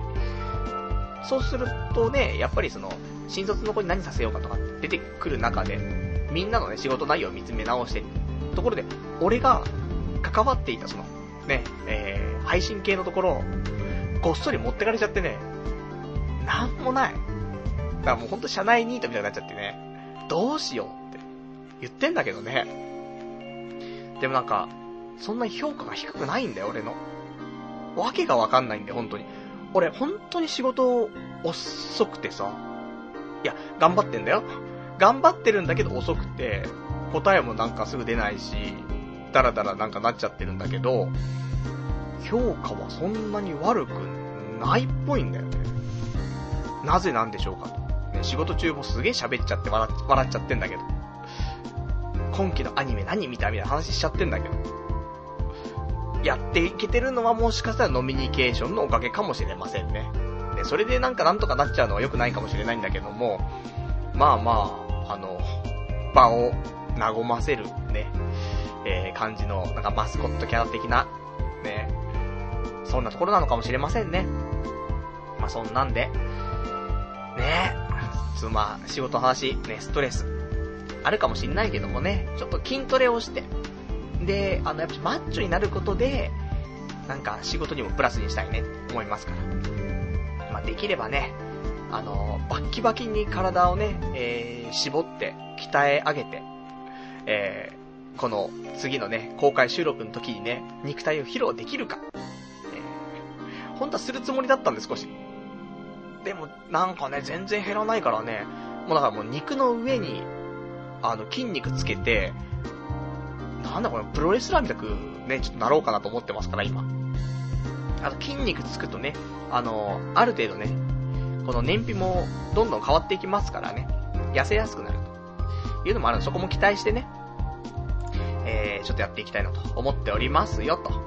ね。えー、っと、あと、すいません。あのー、先ほどのね、お便りいただきましたけど、ちょっと今ご指摘いただきました。えー、先ほどのガオガイガーさんからのね、お便りで読みましたよ。えー、つまりは、仮始めですってね、読んでしまったんですですけども、つまりは、仮染めですっていうね。すいません。ね、ちゃんとガオガイガーさんから来てました。ね、パルさん、仮始めじゃなくて仮染めです。ハリボテ仮染め。ね。最後でインフン出たのに台無しですってね。お便りいただきました。ありがとうございます。俺のね、脳みそをある程度配慮ね、して、お便りください。えいや、本当ですよ。ね。頼みます。まあ、そういう、ね、ところで、えー、まあ、素敵なね、お便りいただきました。ありがとうございます。じゃあ、あと他のお話、ちょっといくつかしておきましょうか。ね。もうさっきからパソコンの調子が良くないですね、本当にね。一回ちょっと再起動したいんですけども、まあ、本番中だからね、それできずに、このままね、ちょっとパソコンと格闘しながらね、ラジオしていきたいと思うんですけども、そんなラジオある？ないですよ、普通ね。まあ、普通じゃないんですけどもね、もう、まあそんな中、私今週の話、他はね、えー、あ、今日、いつもだったらね、日曜日なんてのはさ、あの、誰とも話さないでね、このラジオに臨んで、えー、な、第一声目がね、今日の第一声みたいな。そういうのになってることが多いですけど、あのー、今日はですね、ちょっと飯を食いに、外に出た時にね、あの、声をかけられまして。ね。まあ、大体外出ると声かけられるんだけど、まあ、誰に声かけられんのっていうと、あの、道にさまよった人ね、に声かけられて、まあこれはもうサラリーマンからね、えー、じいちゃんばあちゃん、外国人の方にまで声かけられるんですが、今回はですね、珍しいタイプの人から声をかけられて、若い女性の方がね、声かけてくれて、あの、すいません、つってね、お、パルナイトのファンかななんてね、サインかななんて思ったんですが、あの、道をちょっと教えていただきたいんですけど、つってね、あ、ナンパかなと思ってね、逆ナンかななんて思ったんですけどもね、普通に、ホームページを見てね、なんか、迷ってたっぽくて。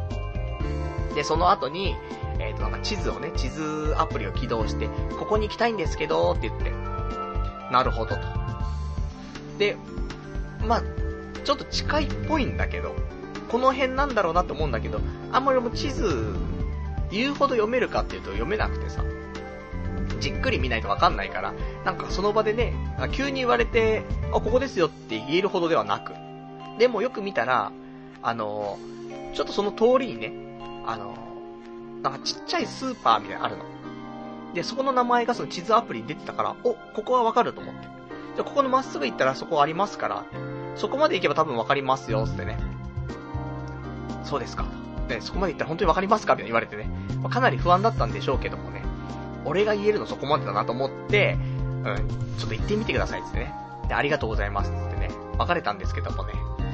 電話番号は出しておくべきでしたね。なんかわかんなかったらここに連絡してください、つって。そういうのはできん。ねえまあ、やったところで、まあ、ただ通報されちゃうと思うんですけどもね。うん、まあねでも、たまにはこういうこともありますね、と。そのね、えー、若い女性からも声をかけられやすい。ね。そういう、まあだから、清潔感があるのかな。ね。清潔感なかったらね、そりゃもう、道なんて聞かれませんけどもね。清潔感あるからこその道聞かれまんということだと思ってね、生きていきたいというお話。じゃあ、あとですね、他のお話ですが、えー、ラジオネーム、えー、ラジオネーム539番さん。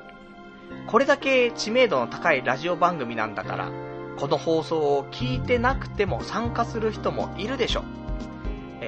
なら、いつも聞いている俺らに何か特典あっても、バチは当たらないんじゃないの？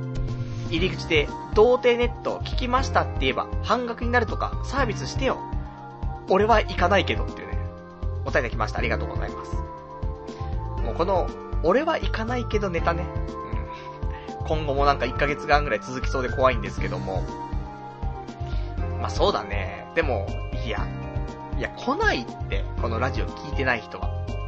いや、ポッドキャストで、ね、ランキングとか見て、あ、なんか、たまに見たことあるな、みたいな。そういう、ちょっとね、知ってますぐらいの人は、来ないよ。聞いてる人しか来ない。ね怖くて来れないよ、童貞ネットみたいな。どんな奴がやってんだっていうのと、あと、客層も怖いじゃない。ね、ちゃんと聞いてれば、ね、いろんな意見がね、お便り来たりするからさ、あ、ねもう素晴らしい人たちがね、リスナーの方なんだな、わかると思いますよ。ねまあ、ほぼ童貞ですけども。でも、聞いたことないと、いや、とんでもねえ、奴らしか集まんねえだろうと。男の宴だろうって思っちゃうじゃん。まあ、男の宴ではあるんですけどもね。なので、まあ、基本的に全員童貞ネット聞きましたって来ちゃうので、全部半額になっちゃうじゃない。そうすると、あの、回収できないじゃない。回収させてよ。このイベント、ね、一応リスクは負ってますよ。ね。人が来なかったらっていうのでね、えー、そこリスク負ってますから、そしたらぜひ、ね、来てくんないですかね。低、低価で。じゃないと、ライブハウス、高いんだから。次回の開催っていうのもね、見越してさ、ぜひ、あの、こういうイベントがね、何回もできるようにっていうので、来ていただけたら嬉しいなと。そう思ってますんでね。あのー、ぜひ来てください。ね、俺は行かないけどなんて言わずにね。まあ、ぜひお願いしたいなっていうところでございますと。あとは、えー、ラジオネーム、もぬけの殻のお尻の穴さん。パルさんこんばんは。今期のアニメレビューはまだですか？えー、まだですか？別枠放送待ってます。俺は、えー、リゼロのレムリンが可愛すぎて毎日がとても辛いですというね、お答えいただきました。ありがとうございます。うーん、アニメレビュー。いや、まだ見切れてないのよ。見切れてないのも、あの、今回やっぱ50本ぐらい見てんだよね、多分。じゃ見る予定なの。今40本ぐらい見てると思う。あと数本見たら、結構追いつくんだけど。まあ、今回は難しいよね。ニューゲーム、あと、この美術部は、どうのこうの、ね、小沢ありちゃん、出てますけども。かなぁ。あと、アルスランも面白いしねっていう、なんか、ちょっと一回まとめたいね。今週、できたら全部見て、で、なんとか時間作って、あの、別枠、ちょっと撮りたいなと思ってるんですけどもね。まあ、別枠撮るんだったらちゃんとね、あの、アニメ、ポッドキャスト、別で立ち上げるっていう、それもね、やりたいなと思ってますからね、有言実行していかないとね、いけませんから。まあ、できなくてもね、ちょっと来週ぐらいには、じゃあちょっとアニメレビューね、あの、おすすめ3つぐらい、あげたいと思います。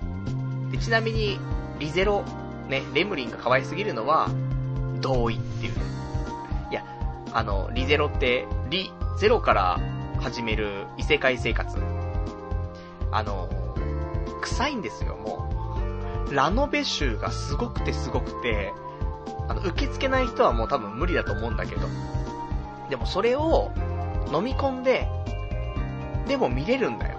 あの、ストーリー結構面白いから、そのラノベ臭がすごくても、見れて、で、見ていくと、あの、やっぱりだんだん慣れてきますからね、ラノベ臭ももう感じなくなってくると。そうするともうストーリーがね、まあ、いいかななんていうところでね、え楽しく今私、リゼロ、ね、2クール目見てますけどもね、あの、まあ、おすすめなんだけど、進められないっていう難しいやつ。ね、なんとも言えないですけどね。ただ、リゼロは毎週楽しみに待っているアニメなんでね。だ俺もね、難しいのいつも。アニメレビューとか。万人受けする。ね。ものをぜひ進めたいんだけど、その中で万人受けしないのも、稀にあんだよね。たまに面白いやつ。それがリゼロです。ね。なのでね、あの、ぜひ、あの、おすすめではありますけどもね、えー、誰もが彼もが、ね、ラノベとかが苦手っていう人は、ちょっと、厳しいかもしんないけどね、えー、ラノベ全然そういう抵抗ないよっていう人は、すげえ楽しめると思うね。まあ、そういう評価でございますんでね、ぜひぜひ、あのー、まあ、見ていただけたらと思います。そしたら、あと、えー、ラジオネーム。これ来ましたよ。ラジオネーム、鬼軍曹改め、おっぱいさん。ね。もう、おつ、音羽のおつ。音羽ってもう、誰だって話だけどね。藤井隆の嫁、音羽。ね。あの、乙姫様の音。に、えー、麻雀のね、あの、ハイがあるじゃない。ハイパイのハイ。ね。で、おっぱいっていうね。えー、鬼軍曹改め、おっぱいさん。たった今、チケット買いました。かれこれ7年聞いていますが、初めてお会いします。ヨロピクというね、おいただきました。ありがとうございます。本当にありがとうございます。ね、ほんとね。こうやって、やっぱ7年ぐらい聞いてくれていると、ね、これだけを私がね、あの、ぜひお願いしますってね、頼めば、ちょっと来てくれるって人もね、ちらほら、ね、出てくるみたいでね、本当にね、ありがたいですねっていうところでね、あのー、まあ、7年聞いていればわかると思うんですが、私、ね、あのー、なかなかダメな人間なんでね、当日、だどっちかだね、どっちかには触れると思うの。大爆笑で2時間3時間か、もう、どんずべりで2時間3時間かって、わかんないけど、どっちに転んでも、7年聞いているリスナーの人は、楽しめると思うんだよね。お、今回やばいじゃんつってね。どっちにやばいんだかわかりませんけどもね。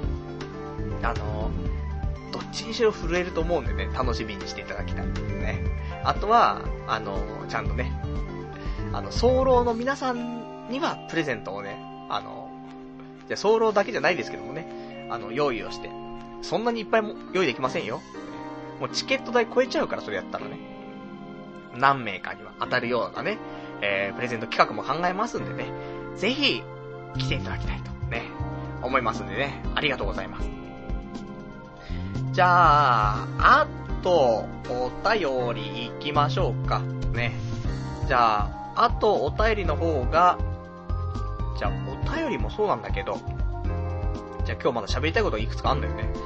えー、今日喋りたいこと、そうだね、あ、じゃあ仕事の話しましょうかあのー、今週、また遅刻してしまいましてね、もうダメですね。疲れちゃってんのかななんだろうなーなんて思うんだけど。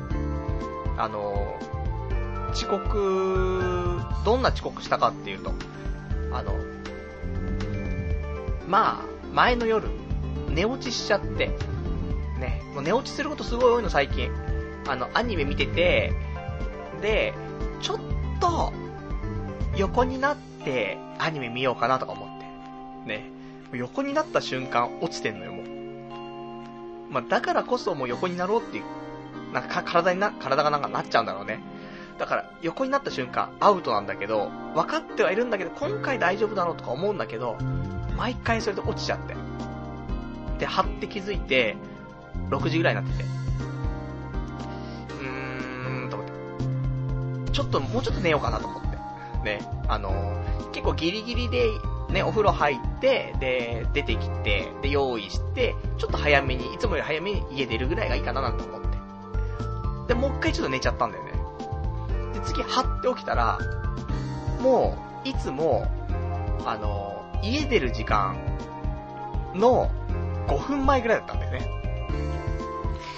いやいやいやいやと思って。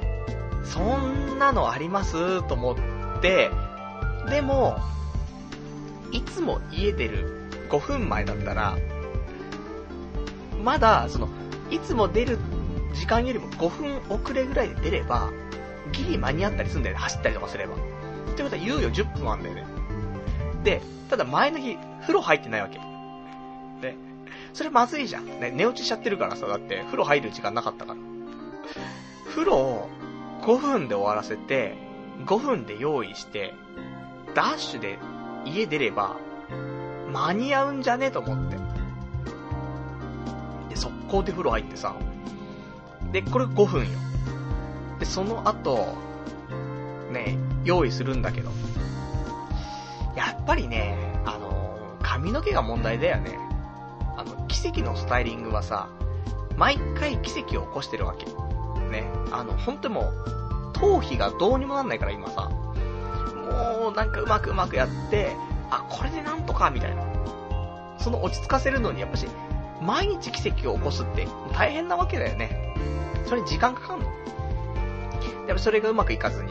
でも、これでうまくいかない髪の毛で、職場行けないわけ。本当にひどいんだから、今。だからもう、これダメだと思って。ね、用意にちょっと、10分以上かかっちゃってさ、15分くらいかかっちゃって。これ完全遅刻だなと思って、職場にね、連絡入れて、ちょっと腹痛が収まらないんで、30分くらい遅れます、すいません、つってね。で、職場行きましたっていうね、お話で、なんだ、疲れちゃってんのかな、もうな。わかんないけどね、アニメ見なくちゃと。ね、で、このトークライブあるじゃない、つって。でも、毎日帰れないじゃない、つって。で、週末はオールじゃない、つって。疲れ抜けないね、つってね。そうなんだからね。まあもう少しね、なんか、疲れが取れるようなね、えー、生活をして、ね、生きていきたいと思ってるんですが、そんなことばっかりね、言ってらんないよね、と思って。その本名ラジオもね、やっぱちゃんとやっていかないといけないなと思うしさ、3ヶ月経っちゃってるからね、とか、思うんだけど。最近ちょっと思うのがね、やっぱり、これ今ラジオっていう部分でやってるけど、あラジオ以外のことやんなくちゃダメだなと思って。婚活とかそういうんじゃなくて、自分自身が、なんか、俺はこういうことやってますって言えるようなことで、ラジオ以外。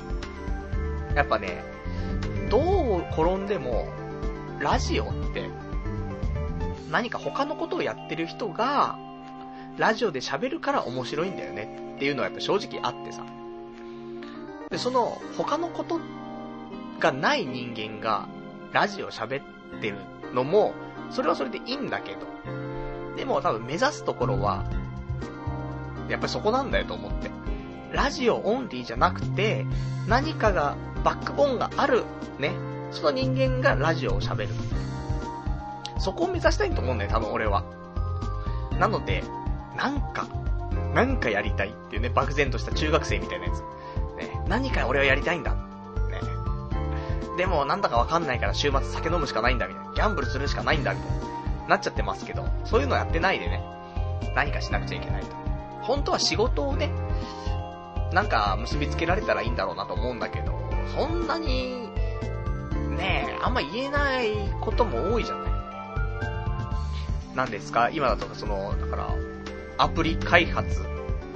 でもしかもさ、アプリ開発もさ、俺がプログラムを組んだりとかって SE とかってわけじゃなくて、まあ、企画的なもんなんだよね。うちが、ね、うちの会社がそれを考えて、開発会社にお願いすると。ね。その企画をこっちで考えてるわけ。ね、仕様を考えたりとか。なので、うーん、そういう話してもね、よくわかんないでしょ、と。ね、そういう、だから、まあ、いわゆるね、あの、モバイルコンテンツディレクターがお話しするね、ネットラジオ。いや、面白くもなんともないしね。なんで、もうちょっと、なんか、面白いことをやりたいよね。と思ってるので、そういうのもね、考えなくちゃいけないなと。ちょっとクリエイティブなことがしたいよね。なんか、なんとかかんとかデザイナーやってます、パルナイトです、みたいな。週末はね、ポッドキャストでラジオもやってます、みたいな。ここを目指していきたいな、なんて、ちょっと思ってるんですが、何をしたらいいのか全くわかんないね。DJ とかやったらいいんでしょ ?DJ バカにしてんのかって言われるけど。でも、とんかつ DJ あげ太郎をね、見てますから、私も。まあ、とんかつとね、DJ は一緒なのかな？ね。とんかつあげてフロアも上げろというところだと思いますんで。まあなんかね、そういうのとか、ラジオ以外のなんか活動をちょっと見つけて、で、それで、ちょっと、名をね、残す方向で、頑張りたいなーなんて思っている35歳でございますと。じゃあ、あとちょっとお便り読んでいこうかな。ね、意外とね、お便りいただいてますありがとうございます。えー、ラジオネームトナカイさん。パルさんこんにちは。先週の放送を聞かせていただきましたが、給料リアルですね。ちなみに私は33歳の都内、えー、区役所勤務ですが、年収は残業代もろもろ込みで600万円ちょいです。公務員は民間の平均ぐらいですので、えーかっこ大企業を除く。おそらく勤務年数が同じであれば、ここら辺が中央値になるのかと思います。私は11年目です。というか、パルさん、住民税はないんですね。えー、前、えー、前年、所得がなかったのですかね。来年度取られるので、しっかり貯金してくださいね、というお便りが来ました。ありがとうございます。なるほどね。まあリアルだよね。大体リアルな話しか知りませんよ。ね、女性のこと以外は。ね、ですけども。まあ言っても、ね、まだ入って7ヶ月とかだからね。そこでの、まあお給料というところでね、まあボーナス込みで、残業代込みで、多分350ぐらいになるのかなまあリアルだよねって。で、これがね、33歳、都内で、ね、11年目で、600万ちょいっていうね、えー、ラジオネームトナカイさん。まあ、そうかもしんないね。やっぱり10年やってると、そういうところになるかもしんないね。俺もね、その昔25ぐらいの時、年収400万ぐらいだったでしょ？そこから、やっぱ10年ぐらいやってれば、もしかしたら同じぐらいになってたかもしんないかなって思うと、まあそうかもしんないなと思うけど、ねえ。でまあでも、言ってもキャリアアップっていうのはね、やっぱしこの世の中存在してますから、1年目でも2年目でもね、600万とか言ってる人もいるんだろうし、ね、そう考えると、底辺だなぁなんて思ったりはするんだけどさ、まあお金もらえるだけありがたいよね。何もやってないんだいや、やってんだけどね。いや、やってんのよ。本当に毎日やってんだけど、答えの出ないことばっかりやってるから、なんかやってる感がないのよ。本当に。なんでね、早くやってる感が出るようなね、ちょっと、ぐらいのね、フェーズに行きたいなと思ってますから。私もどんどんそういう言葉を使っていくようになってきてしまいましたからね。そのジャストアイデア的なね。次のフェーズでこれをやっていきたいと思ってるんですけども、ああ、ちょっとそこアサインしといてください、みたいな。普通になってきてしまいました。ね良くないですね。まあそんなんでね。あの、住民税に関しては、多分年収350とか400いくと、年間で16万ぐらいになると思うんだよね。住民税。高いよね。いや、毎月1万とか1万5千とかなんだろうけど、いや、高いよ。で、住民税ってさ、こっちでどうにもできないじゃん。稼いじゃったら引かれるからさ。しかもいっぺんに来るでしょ。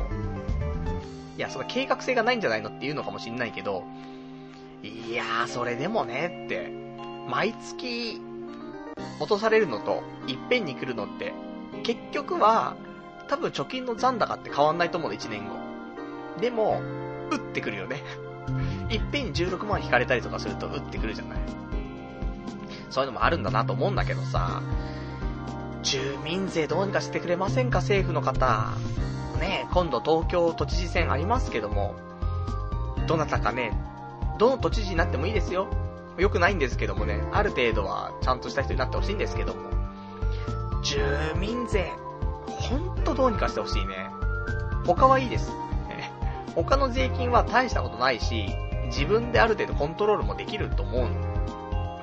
だけど、住民税だけは、もうだって、コントロールしようと思ったら、ね、個人事業とかでやってさ、税金対策でもしない限りさ、住民税ってどうにもなんないからね。そう考えると、うーん、難しいなーと思うんでね。まあ、この辺のね、えー、税金とかの話するとね、いろいろとなんか、めんどくさいことになってくるのでね、言いませんけどもね、まあ、言ってますけどもね。自分で、ある程度、ね、調整できる税金は上げてもらってもいいですよ。そう調整できないやつが悪いんだから、そこはね。だけど、住民税は、下げてくれませんかね。月5000円ぐらいにしてくれればね、年間6万ぐらいじゃん。そしたらなんか、いいなって思うけど。ね、だから、今の住民税の半分ぐらい。言い過ぎですか ?3 分の2ぐらい、ね、してくれるとありがたいなって。10万円ぐらいにしてくれると助かりますっていうことを、ここで言っときますから、ね、あの、リスナーの、ね、都知事選出る人、いませんけど、そんな人。あの、ぜひ、そこはね、実現していただきたい。そこをアジェンダとしてくれればね、私もね、あの、票を入れたいと思いますからね、よろしくお願いしますよ、というお話ですね。じゃあ、あと、もう一個だけちょっと読んでおこうかな。えー、ラジオネーム、羊がいる水族館さん。3連休最終日は家で体調を整えようぜ。ゆっくり何時間も半身浴して、飯を朝昼抜いて夜にお茶漬けでも食べれば体リセットできるぞっていうね、お答えいただきました。ありがとうございます。まあね、そうなのよ。最終日は体調整えたいし、この言ってる通りにやったら、すげえ体調良くなるよね。あのね、もう何でもね、食べ物もね、過剰に取りすぎなの。本当に。だから、今日の夕方とかも、まあ、朝昼食ってなかったんだけど、夕方街に出てね、えー、まあ、例の弥生県ではあるんですけどもね、弥生県行くんだけど、行くまでの道のり、結構体軽くて、あー、なんか体調少し良くなってきたかなと思って。でも弥生県で飯食ったら、また体調悪くなっちゃって。やっぱりね、あの、ある程度胃袋をね、ちょっと休めてあげないといけないよねって思うわ。だやっぱそこで、ね、あの、何時間も半身浴をしてさ、そしてご飯は朝昼抜いて、夜にお茶漬けぐらい、サラサラっと、ね、お腹にちょっと、なんか、物を入れるぐらいっていうね、イメージで、やると、本当に体楽になると思うよ。騙されたと思って、やってみてください。私は、やりたいんだけどね、なんか食欲が勝っちゃうんだよね。でも今日はあの、ゴーヤチャンプル定食を食べたから。野菜は入れてるからね、少しは、まあ体にいいんじゃないかなと思ってますから。まあ、ちょっとはね、あのー、なんでしょう。やっぱり、食事はね、制御しながらね、ほどほどに腹8分目でね、やっていきたいなって、そんなことを思っておりますね。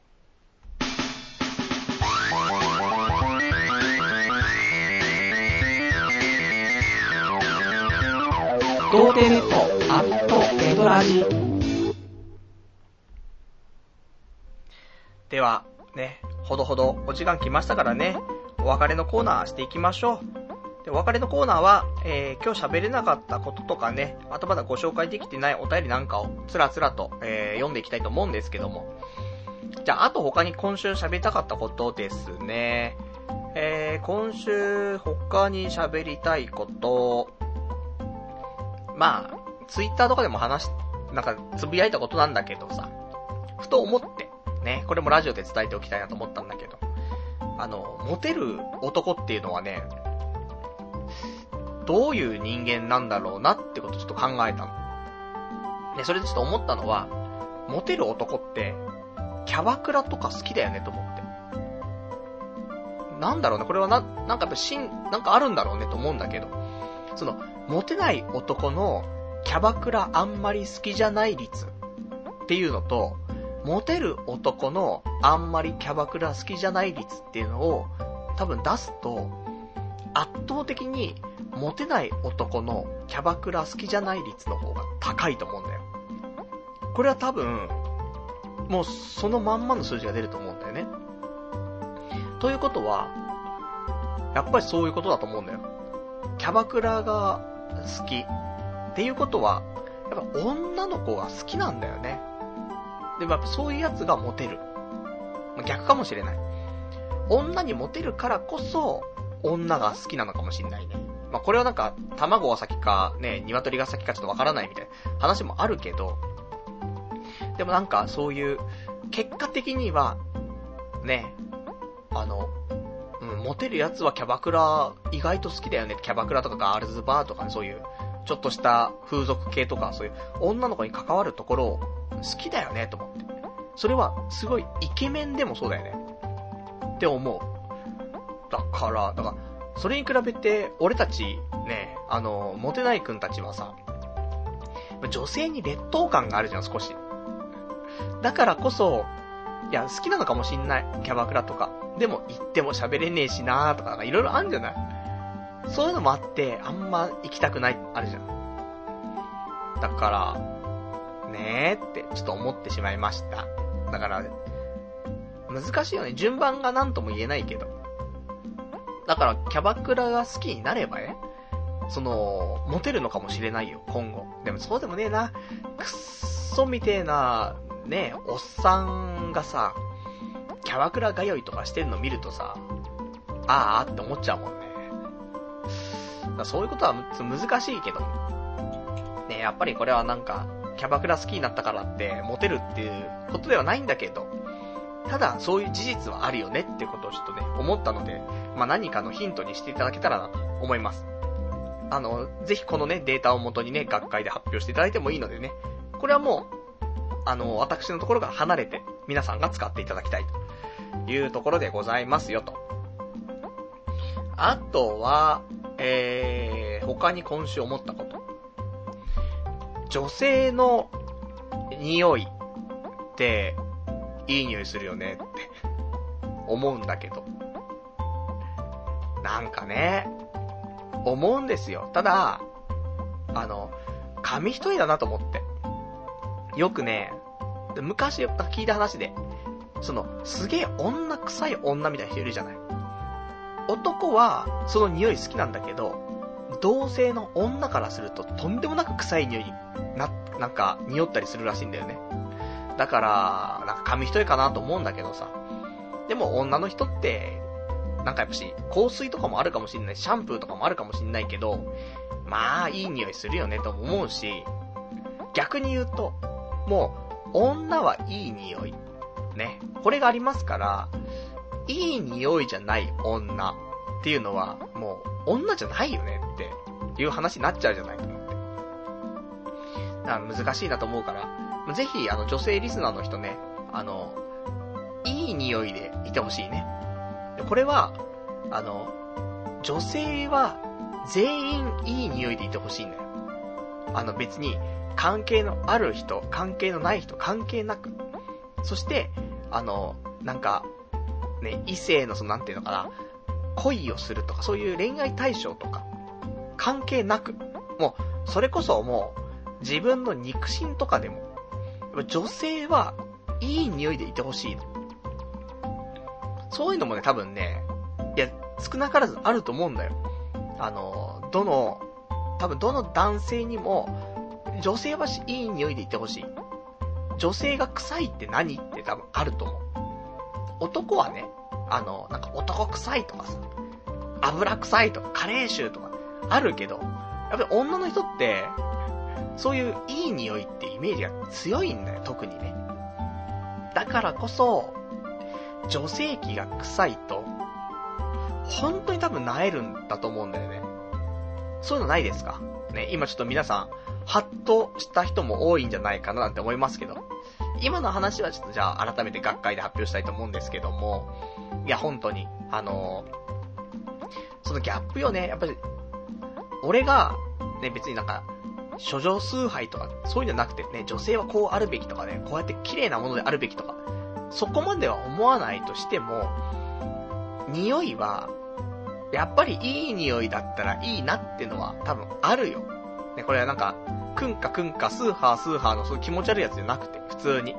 それは、例えば、母親の匂いとかってちっちゃい頃ね、ちっちゃい頃って多分親の匂い結構好きなんだよ。あの、母親の匂いもそうだし、父親の匂いも好きなんだよね。ね。今だったらもう父親の枕の匂いとかもゲボ吐きそうになると思うんだけど、ちっちゃい頃はすっげえ安心すんだよ、あの匂いが。ちょっと油臭いんだけど。でも、ね、好きなわけ。で、母親の匂いも、やっぱり好きなわけよ。だからやっぱり、あの、いい匂いでいてほしいなって思うわけ。ね。まあ、そんな中私はね、実の父親母親にね、ちょっとくせえなって言われるんだけどさ、すいませんね、もうじじいなんでね、思うんだけど。まあ、そんなね、えー、まあ、なんか、女性はぜひ、いい匂いでいてほしい。えー、だから俺も香水買おうかな。なんて、今日思ってましたけどもね。ブルガリのプールオムみたいに買ったらいいんでしょ？土定番でしょ？って思うけど、じじいがつけてもね、カレー臭と混ざって臭くなっちゃうよって思うんだけどさ。だからまあね、女性の方は、あの、いい匂い、ね、気をつけて、そして、女性器とのギャップがありますから、そこも本当に気をつけてほしいねって、そんなことをちょっと思いましたっていうお話。では、あとはですね、えー、他。えー、今日喋りたかったことを、無理をしないと、彼女なんてできないっていうね、ことを思いまして。いや、ほんと、あのー、ダメだね。普通に生きてたら、こういう生活になっちゃうじゃん。週末酒飲んで、で、土曜日、ね、丸々一日寝てて、で、日曜日は溜まってた家事をやって、溜まってたアニメ見て、で、ラジオやって、で、月曜日仕事みたいな。仕事始まると、毎日帰るのは夜中。これじゃん。絶対。もう、変わらないじゃん、毎週。だから、本当に、あの、普通に生きてたら、彼女ってもう、できない、100%できないわ。100%言い過ぎた。99%できないわ。可能性はあるから人間ね。何があるかわかんないから。道聞かれるかもしんないからね。でも、できないじゃん。だから無理しないといけないんだよねって。うーん、思うわ。いや、結構無理してきたんだよ。ねあの、こんなことやったらモテるかな、あんなことやったらモテるかなと。ボルダリングもやったことね、あんまりないのにボルダリングコンに行ったりとか。ねその、イケコン、ね、500人対500人のね、婚活行ったりとか。ありましたよ。エヴァコンに行ったりとか。婚活パーティー行ったりとか。ね相席屋に行ったりとか。いろいろ頑張ってはいるんですが、ね。まだできませんけども、やっぱりちょっと、そういう、いつもと違うことしないと、もう、できるわけがねえと。ね、無理しろと。そういうことをちょっと思いまして、あの、いや、今週ね、その、新卒の子たちとちょっと飲んだ時に、ちょっと話したのよ。で、えー、男の子でさ、今まで生きてきた中で、一回しか彼女できたことないんです。どうしたらモテるんですかって話が出てたの。ねあんまり、周りの人は食いつかなかったよ。でも俺はこういうの伝道師じゃない。じゃあ言ってあげなくちゃなと思って。普通のことしててできなかったんであれば、もう、普通の、ね、普通じゃないことしないともうできないぞ、つって。なるほど、つって。目から鱗です、みたいな。ね。そんな話をしてさ。あとなんか、ガツガツ、ね。ガツガツしてるやつはモテないぞとかって、言うやつがいるけど、俺たちは、ね、ガツガツしてないんだよ。ね。ガツガツ、本当にガツガツしてるやつがガツガツちょっとしないと、モテるようになるけど、俺たちがさらにガツガツしなくなったら、もう、女性のところに手が届かないところまで行っちゃうから、俺たちは、ガツガツすることで、ガツガツしてる奴らが落としたのと同じところに行けるんだぞ、つって。ようやくそこはスタートラインだぞ、つって。なるほど、つって。ね、よくわかります、つってね。もうなんだかよくわかんないけどね。あの、これはただ、ね、おじさんに合わせてよくわかりますって言ってんじゃなくて、向こうから握手を求めてきたからね。まあ、そこそこわかりますだったと思うんだけどさ。なんでね、あのー、何の話かもうよくわかりませんけどもね、まあ、結局、まあ、無理をしないといけないねって、ちょっと思いま、思いましたって話ですよ。じゃあ、あとね、えー、お便りをいくつか読んで、えー、今日はね、えー、そろそろお時間かなと思いますと。それでは、えー、他のお便りいいただいてます。ラジオネーム、382番、じゃどっから382番来たんだ ?532 番さん。彼女作る気あんなら、ちょっとくらいは無理しろやってってね、お便りいただきました。ありがとうございます。いや、ほんとそうですね。彼女作る気あるなら、ちょっと無理しないとね、いけないなって思いますんで。ただ、えー、大体言い訳しちゃいますけども、平日にスケジュール組めないんで、そのなんか、週末のために平日を使わないと難しいのに、それができなくて、で、だ婚活パーティーとかだってね、なんか前日に予約とかできないからさ、やっぱり1週間、2週間前からやんないといけない中でね、できないから、だ土日ですかね、やっぱりね。土日にそういうの探して、えー、翌々週とかの予定を、まあ、入れるみたいな感じにしないと、もしかしたらダメかもしんないけど。まあ、そんなね、ところで、まあ、頑張りたいと思ってますんでね、ちょっと無理して、これからね、えー、しばらくは、頑張っていきたいと。もう、今だけよ。まだね、あの、いや、年取ってる取ってるって言ってるけど、ギリじゃん。ね、ギリギリアウトかセーフかのところに今いるでしょ？あとやっぱし1年2年したらもう、アウトだから完全に。そしたらもう、ね、モテたいとかモテたくないとかっていう問題でもなくなっちゃうから、やっぱりそこはね、しっかりとやっていきたいと思いますからね。えー、今年はちょっと、まあ、頑張っていきたいなと思ってますよと。じゃあ、あとね、えー、本当はお便り読みたいところなんですが、えー、どうも、もう、お便りが読めない。ね、そんな状況になってきてます。なぜか。え、パソコンの調子が悪いんですかね。もう買い替えなんですかね。わかりませんけどもね。あの、まあまあ、読めるとこだけちょっと読んで、で、読めなかったら、もうこの辺でってところでね。じゃあ、他、俺今日喋りたかったこと自体は大体喋れたんで、えー、あとお便りをいくつかいただいていたので、読みたいんだよなーって思ってるんですが、どれでしょうか？うん。もうダメですね。パソコンがダメ。えー、一番の、このね、ラジオするにあたって、もう心臓ですよ。こいつがなかったらネットラジオなんてできないじゃんっていう、このパソコンくん。ねこれが調子悪いって。どうすんのって話ですけどもね。まあどうにもならないので、もう今日この辺でにしましょう。ね。まあ、なんだかんだ言いながらもね、まあほぼほぼね、読めたかなと思いますんでね。読めなかったのは来週、ちょっとご紹介したいと思いますと。で、来週なんですが、え来週は7月の24日の日曜日、またね、23時からやっていきたいと思いますんでね、また聞いていただきたいと思いますと。そんな感じかな。ね。えー、あとね、あ、さあね、ちょっといただいてるお便り、あるからちょっと読んでいこうかな。ね、意外とパソコンがね、復活しましたよ。ね、こうやってね、復活するからね、買い替えられないんだよね、と思うんですけど。ラジオネーム524番さん。パルさん、なぜ自分を追い込まない？婚活、もう時間切れ間近なのに、声かけてくれる積極的女子を期待するとか論外。で、その子に処女性期待するとかありえねえよ。とにかく動かないと結婚は永遠にないっていうね、お答えいただきました。ありがとうございます。いや、最近思うんですよ。あのー、まあ、女性の方から言ってきてくれないと無理かななんて思ったりはするんだけど、これは女性も同じなんだよねって。で、しかも、あんまりその意識してなかった人でも、その自分の恋愛対象の人に言われたら、結構もう意識しちゃうんだよね。そう思うと、いや、じゃあね、実際俺が、このラジオでも、そんなに俺、ね、ひどくないですよ、と。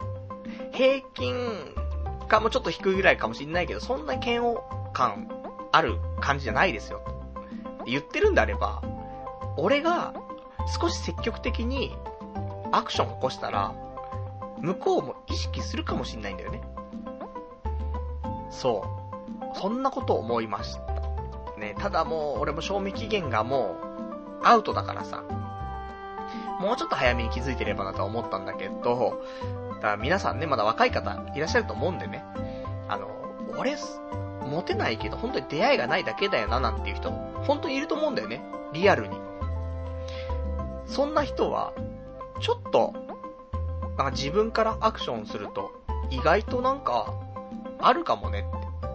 その、お互いが同じタイミングで両思いって結構難しいと思うんだけど、あのー、そうだね、告白自分がされて、別に全然意識してなかったりとか、本当に知らない人だったかもしんないけど、でも恋愛対象になりうる外見と性格とっていうね、そういう人からなんかアクション起こされたら、絶対悪い気しないんだよね。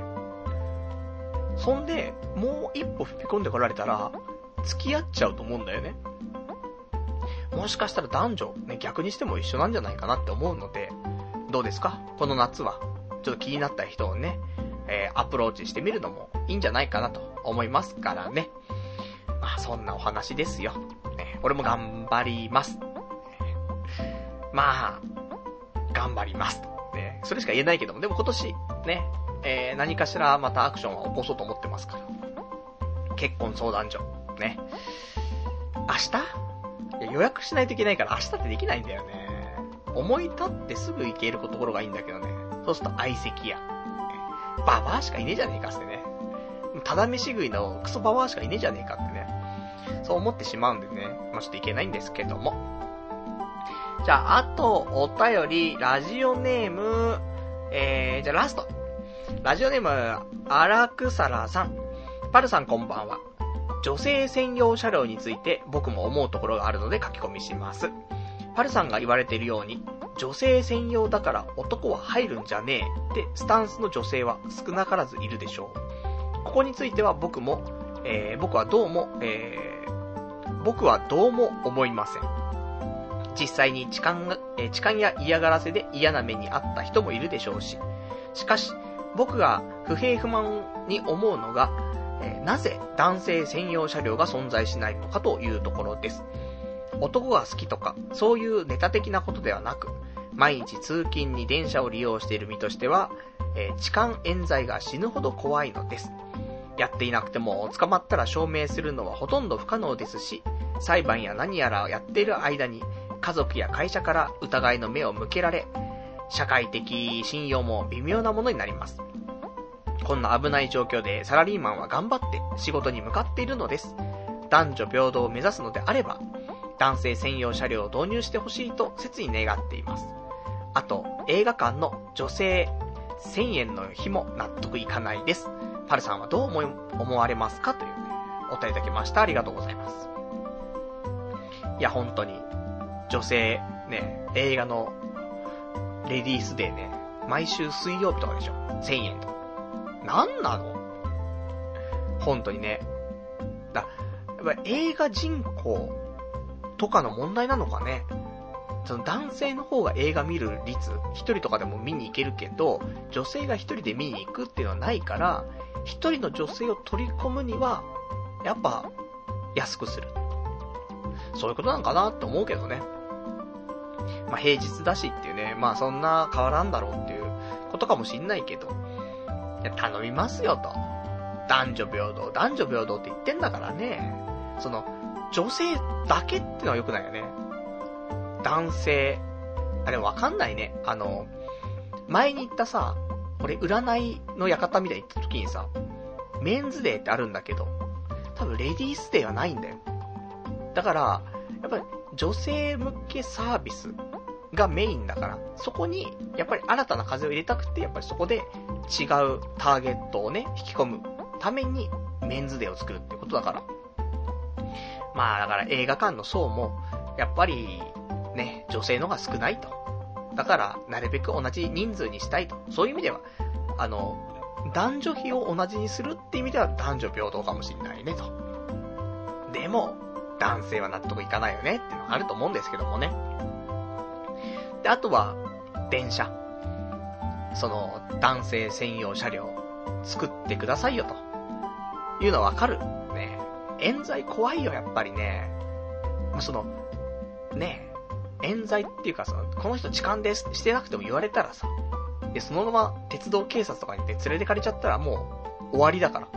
何もできないから、まあそういう時は自分の、あの、名刺だったりとか身分証明書もう免許証とかでもいいから、それを渡して、じゃっつ、また改めてご連絡くださいってね。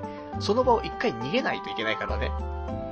いや、本当に、あの、これ正しいのかどうかもちょっとわからないんだけど、ね、ネット情報だったりするからあれなんだけど、ちゃんと連絡取れる電話番号と、あとは身分証明書、ね。これを渡せば、ね。まあ一応そこから、その離れるっていうことは可能らしいし、そのままね、連れてかれちゃうと、あの、現場逮捕になってしまうんでね。これ良くないので、何にももうできなくなってしまうので、そういう意味でね、あのー、その場は一回離脱すると、ね、いう方がいいらしいですけど、そんなね、なんか、その場になったら、わかんないもんね。あたふたしちゃうから。そういうのならないように男性専用車両があると、ね、安心だね。ただ怖いね。もう、全部ホモみたいなやつしかいなかったらね、おって。どっちだって。あの、ホモ列車に乗るのか、ね、冤罪車両に乗るのかどっちだってね。もう乗れなくなっちゃうもんね。あるけど。もしくは女性専用車両に乗ってしまうかってね。もう、乗ってる女性全員から痴漢ですと言われてね。もうとんでもないことになっちゃうかもしれませんけども。だからね、とは思うけど、結局、だからもう、男女平等じゃないじゃん。世の中。で、男女平等じゃないよって言ってくれるんだったら、いいのよ。全然。あの、男女平等じゃないです。だから女性専用車両作ります。わかります。ね。仕方ねえな。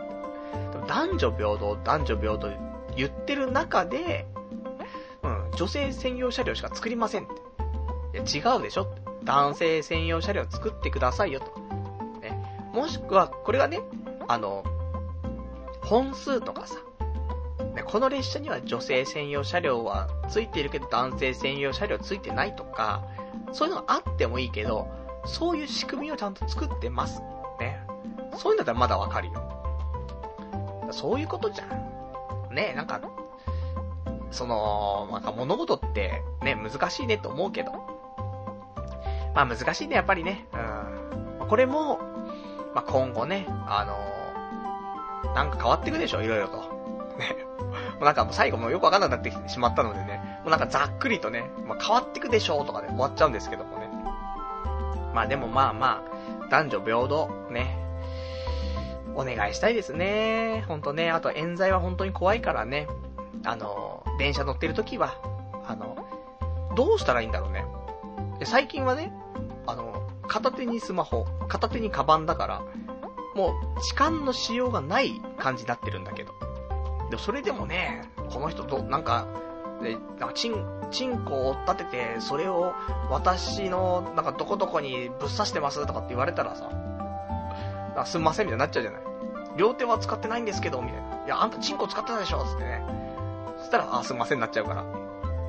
だなんも言えなくなっちゃうんで、まあ、男性専用車両。ね。あとはまあ、あれですか。痴漢されても何にも言いません車両ね。これができたら、あの、天国みたいな。ね。安心して乗れるし、もしムラムラ来ちゃっても、セーフと。ね。アウトだよってね。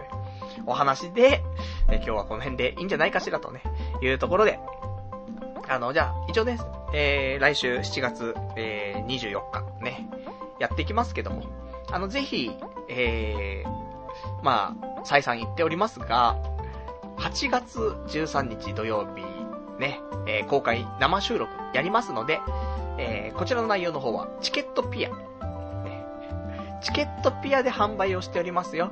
パルナイト、もしくは、童貞ネットで検索していただきますか、あとは P コード、633214。633214。ムササニーシ。ね。なんだかわかりませんけども、ムササニーシで覚えていただけるといいかなと思いますんで、ぜひ、えー、遊びに来ていただきたいと思っております。じゃあ、そんなところでね、えー、今日も長いお時間でご視聴いただきまして、ありがとうございました。それでは、また来週お会いいたしましょう。さよなら。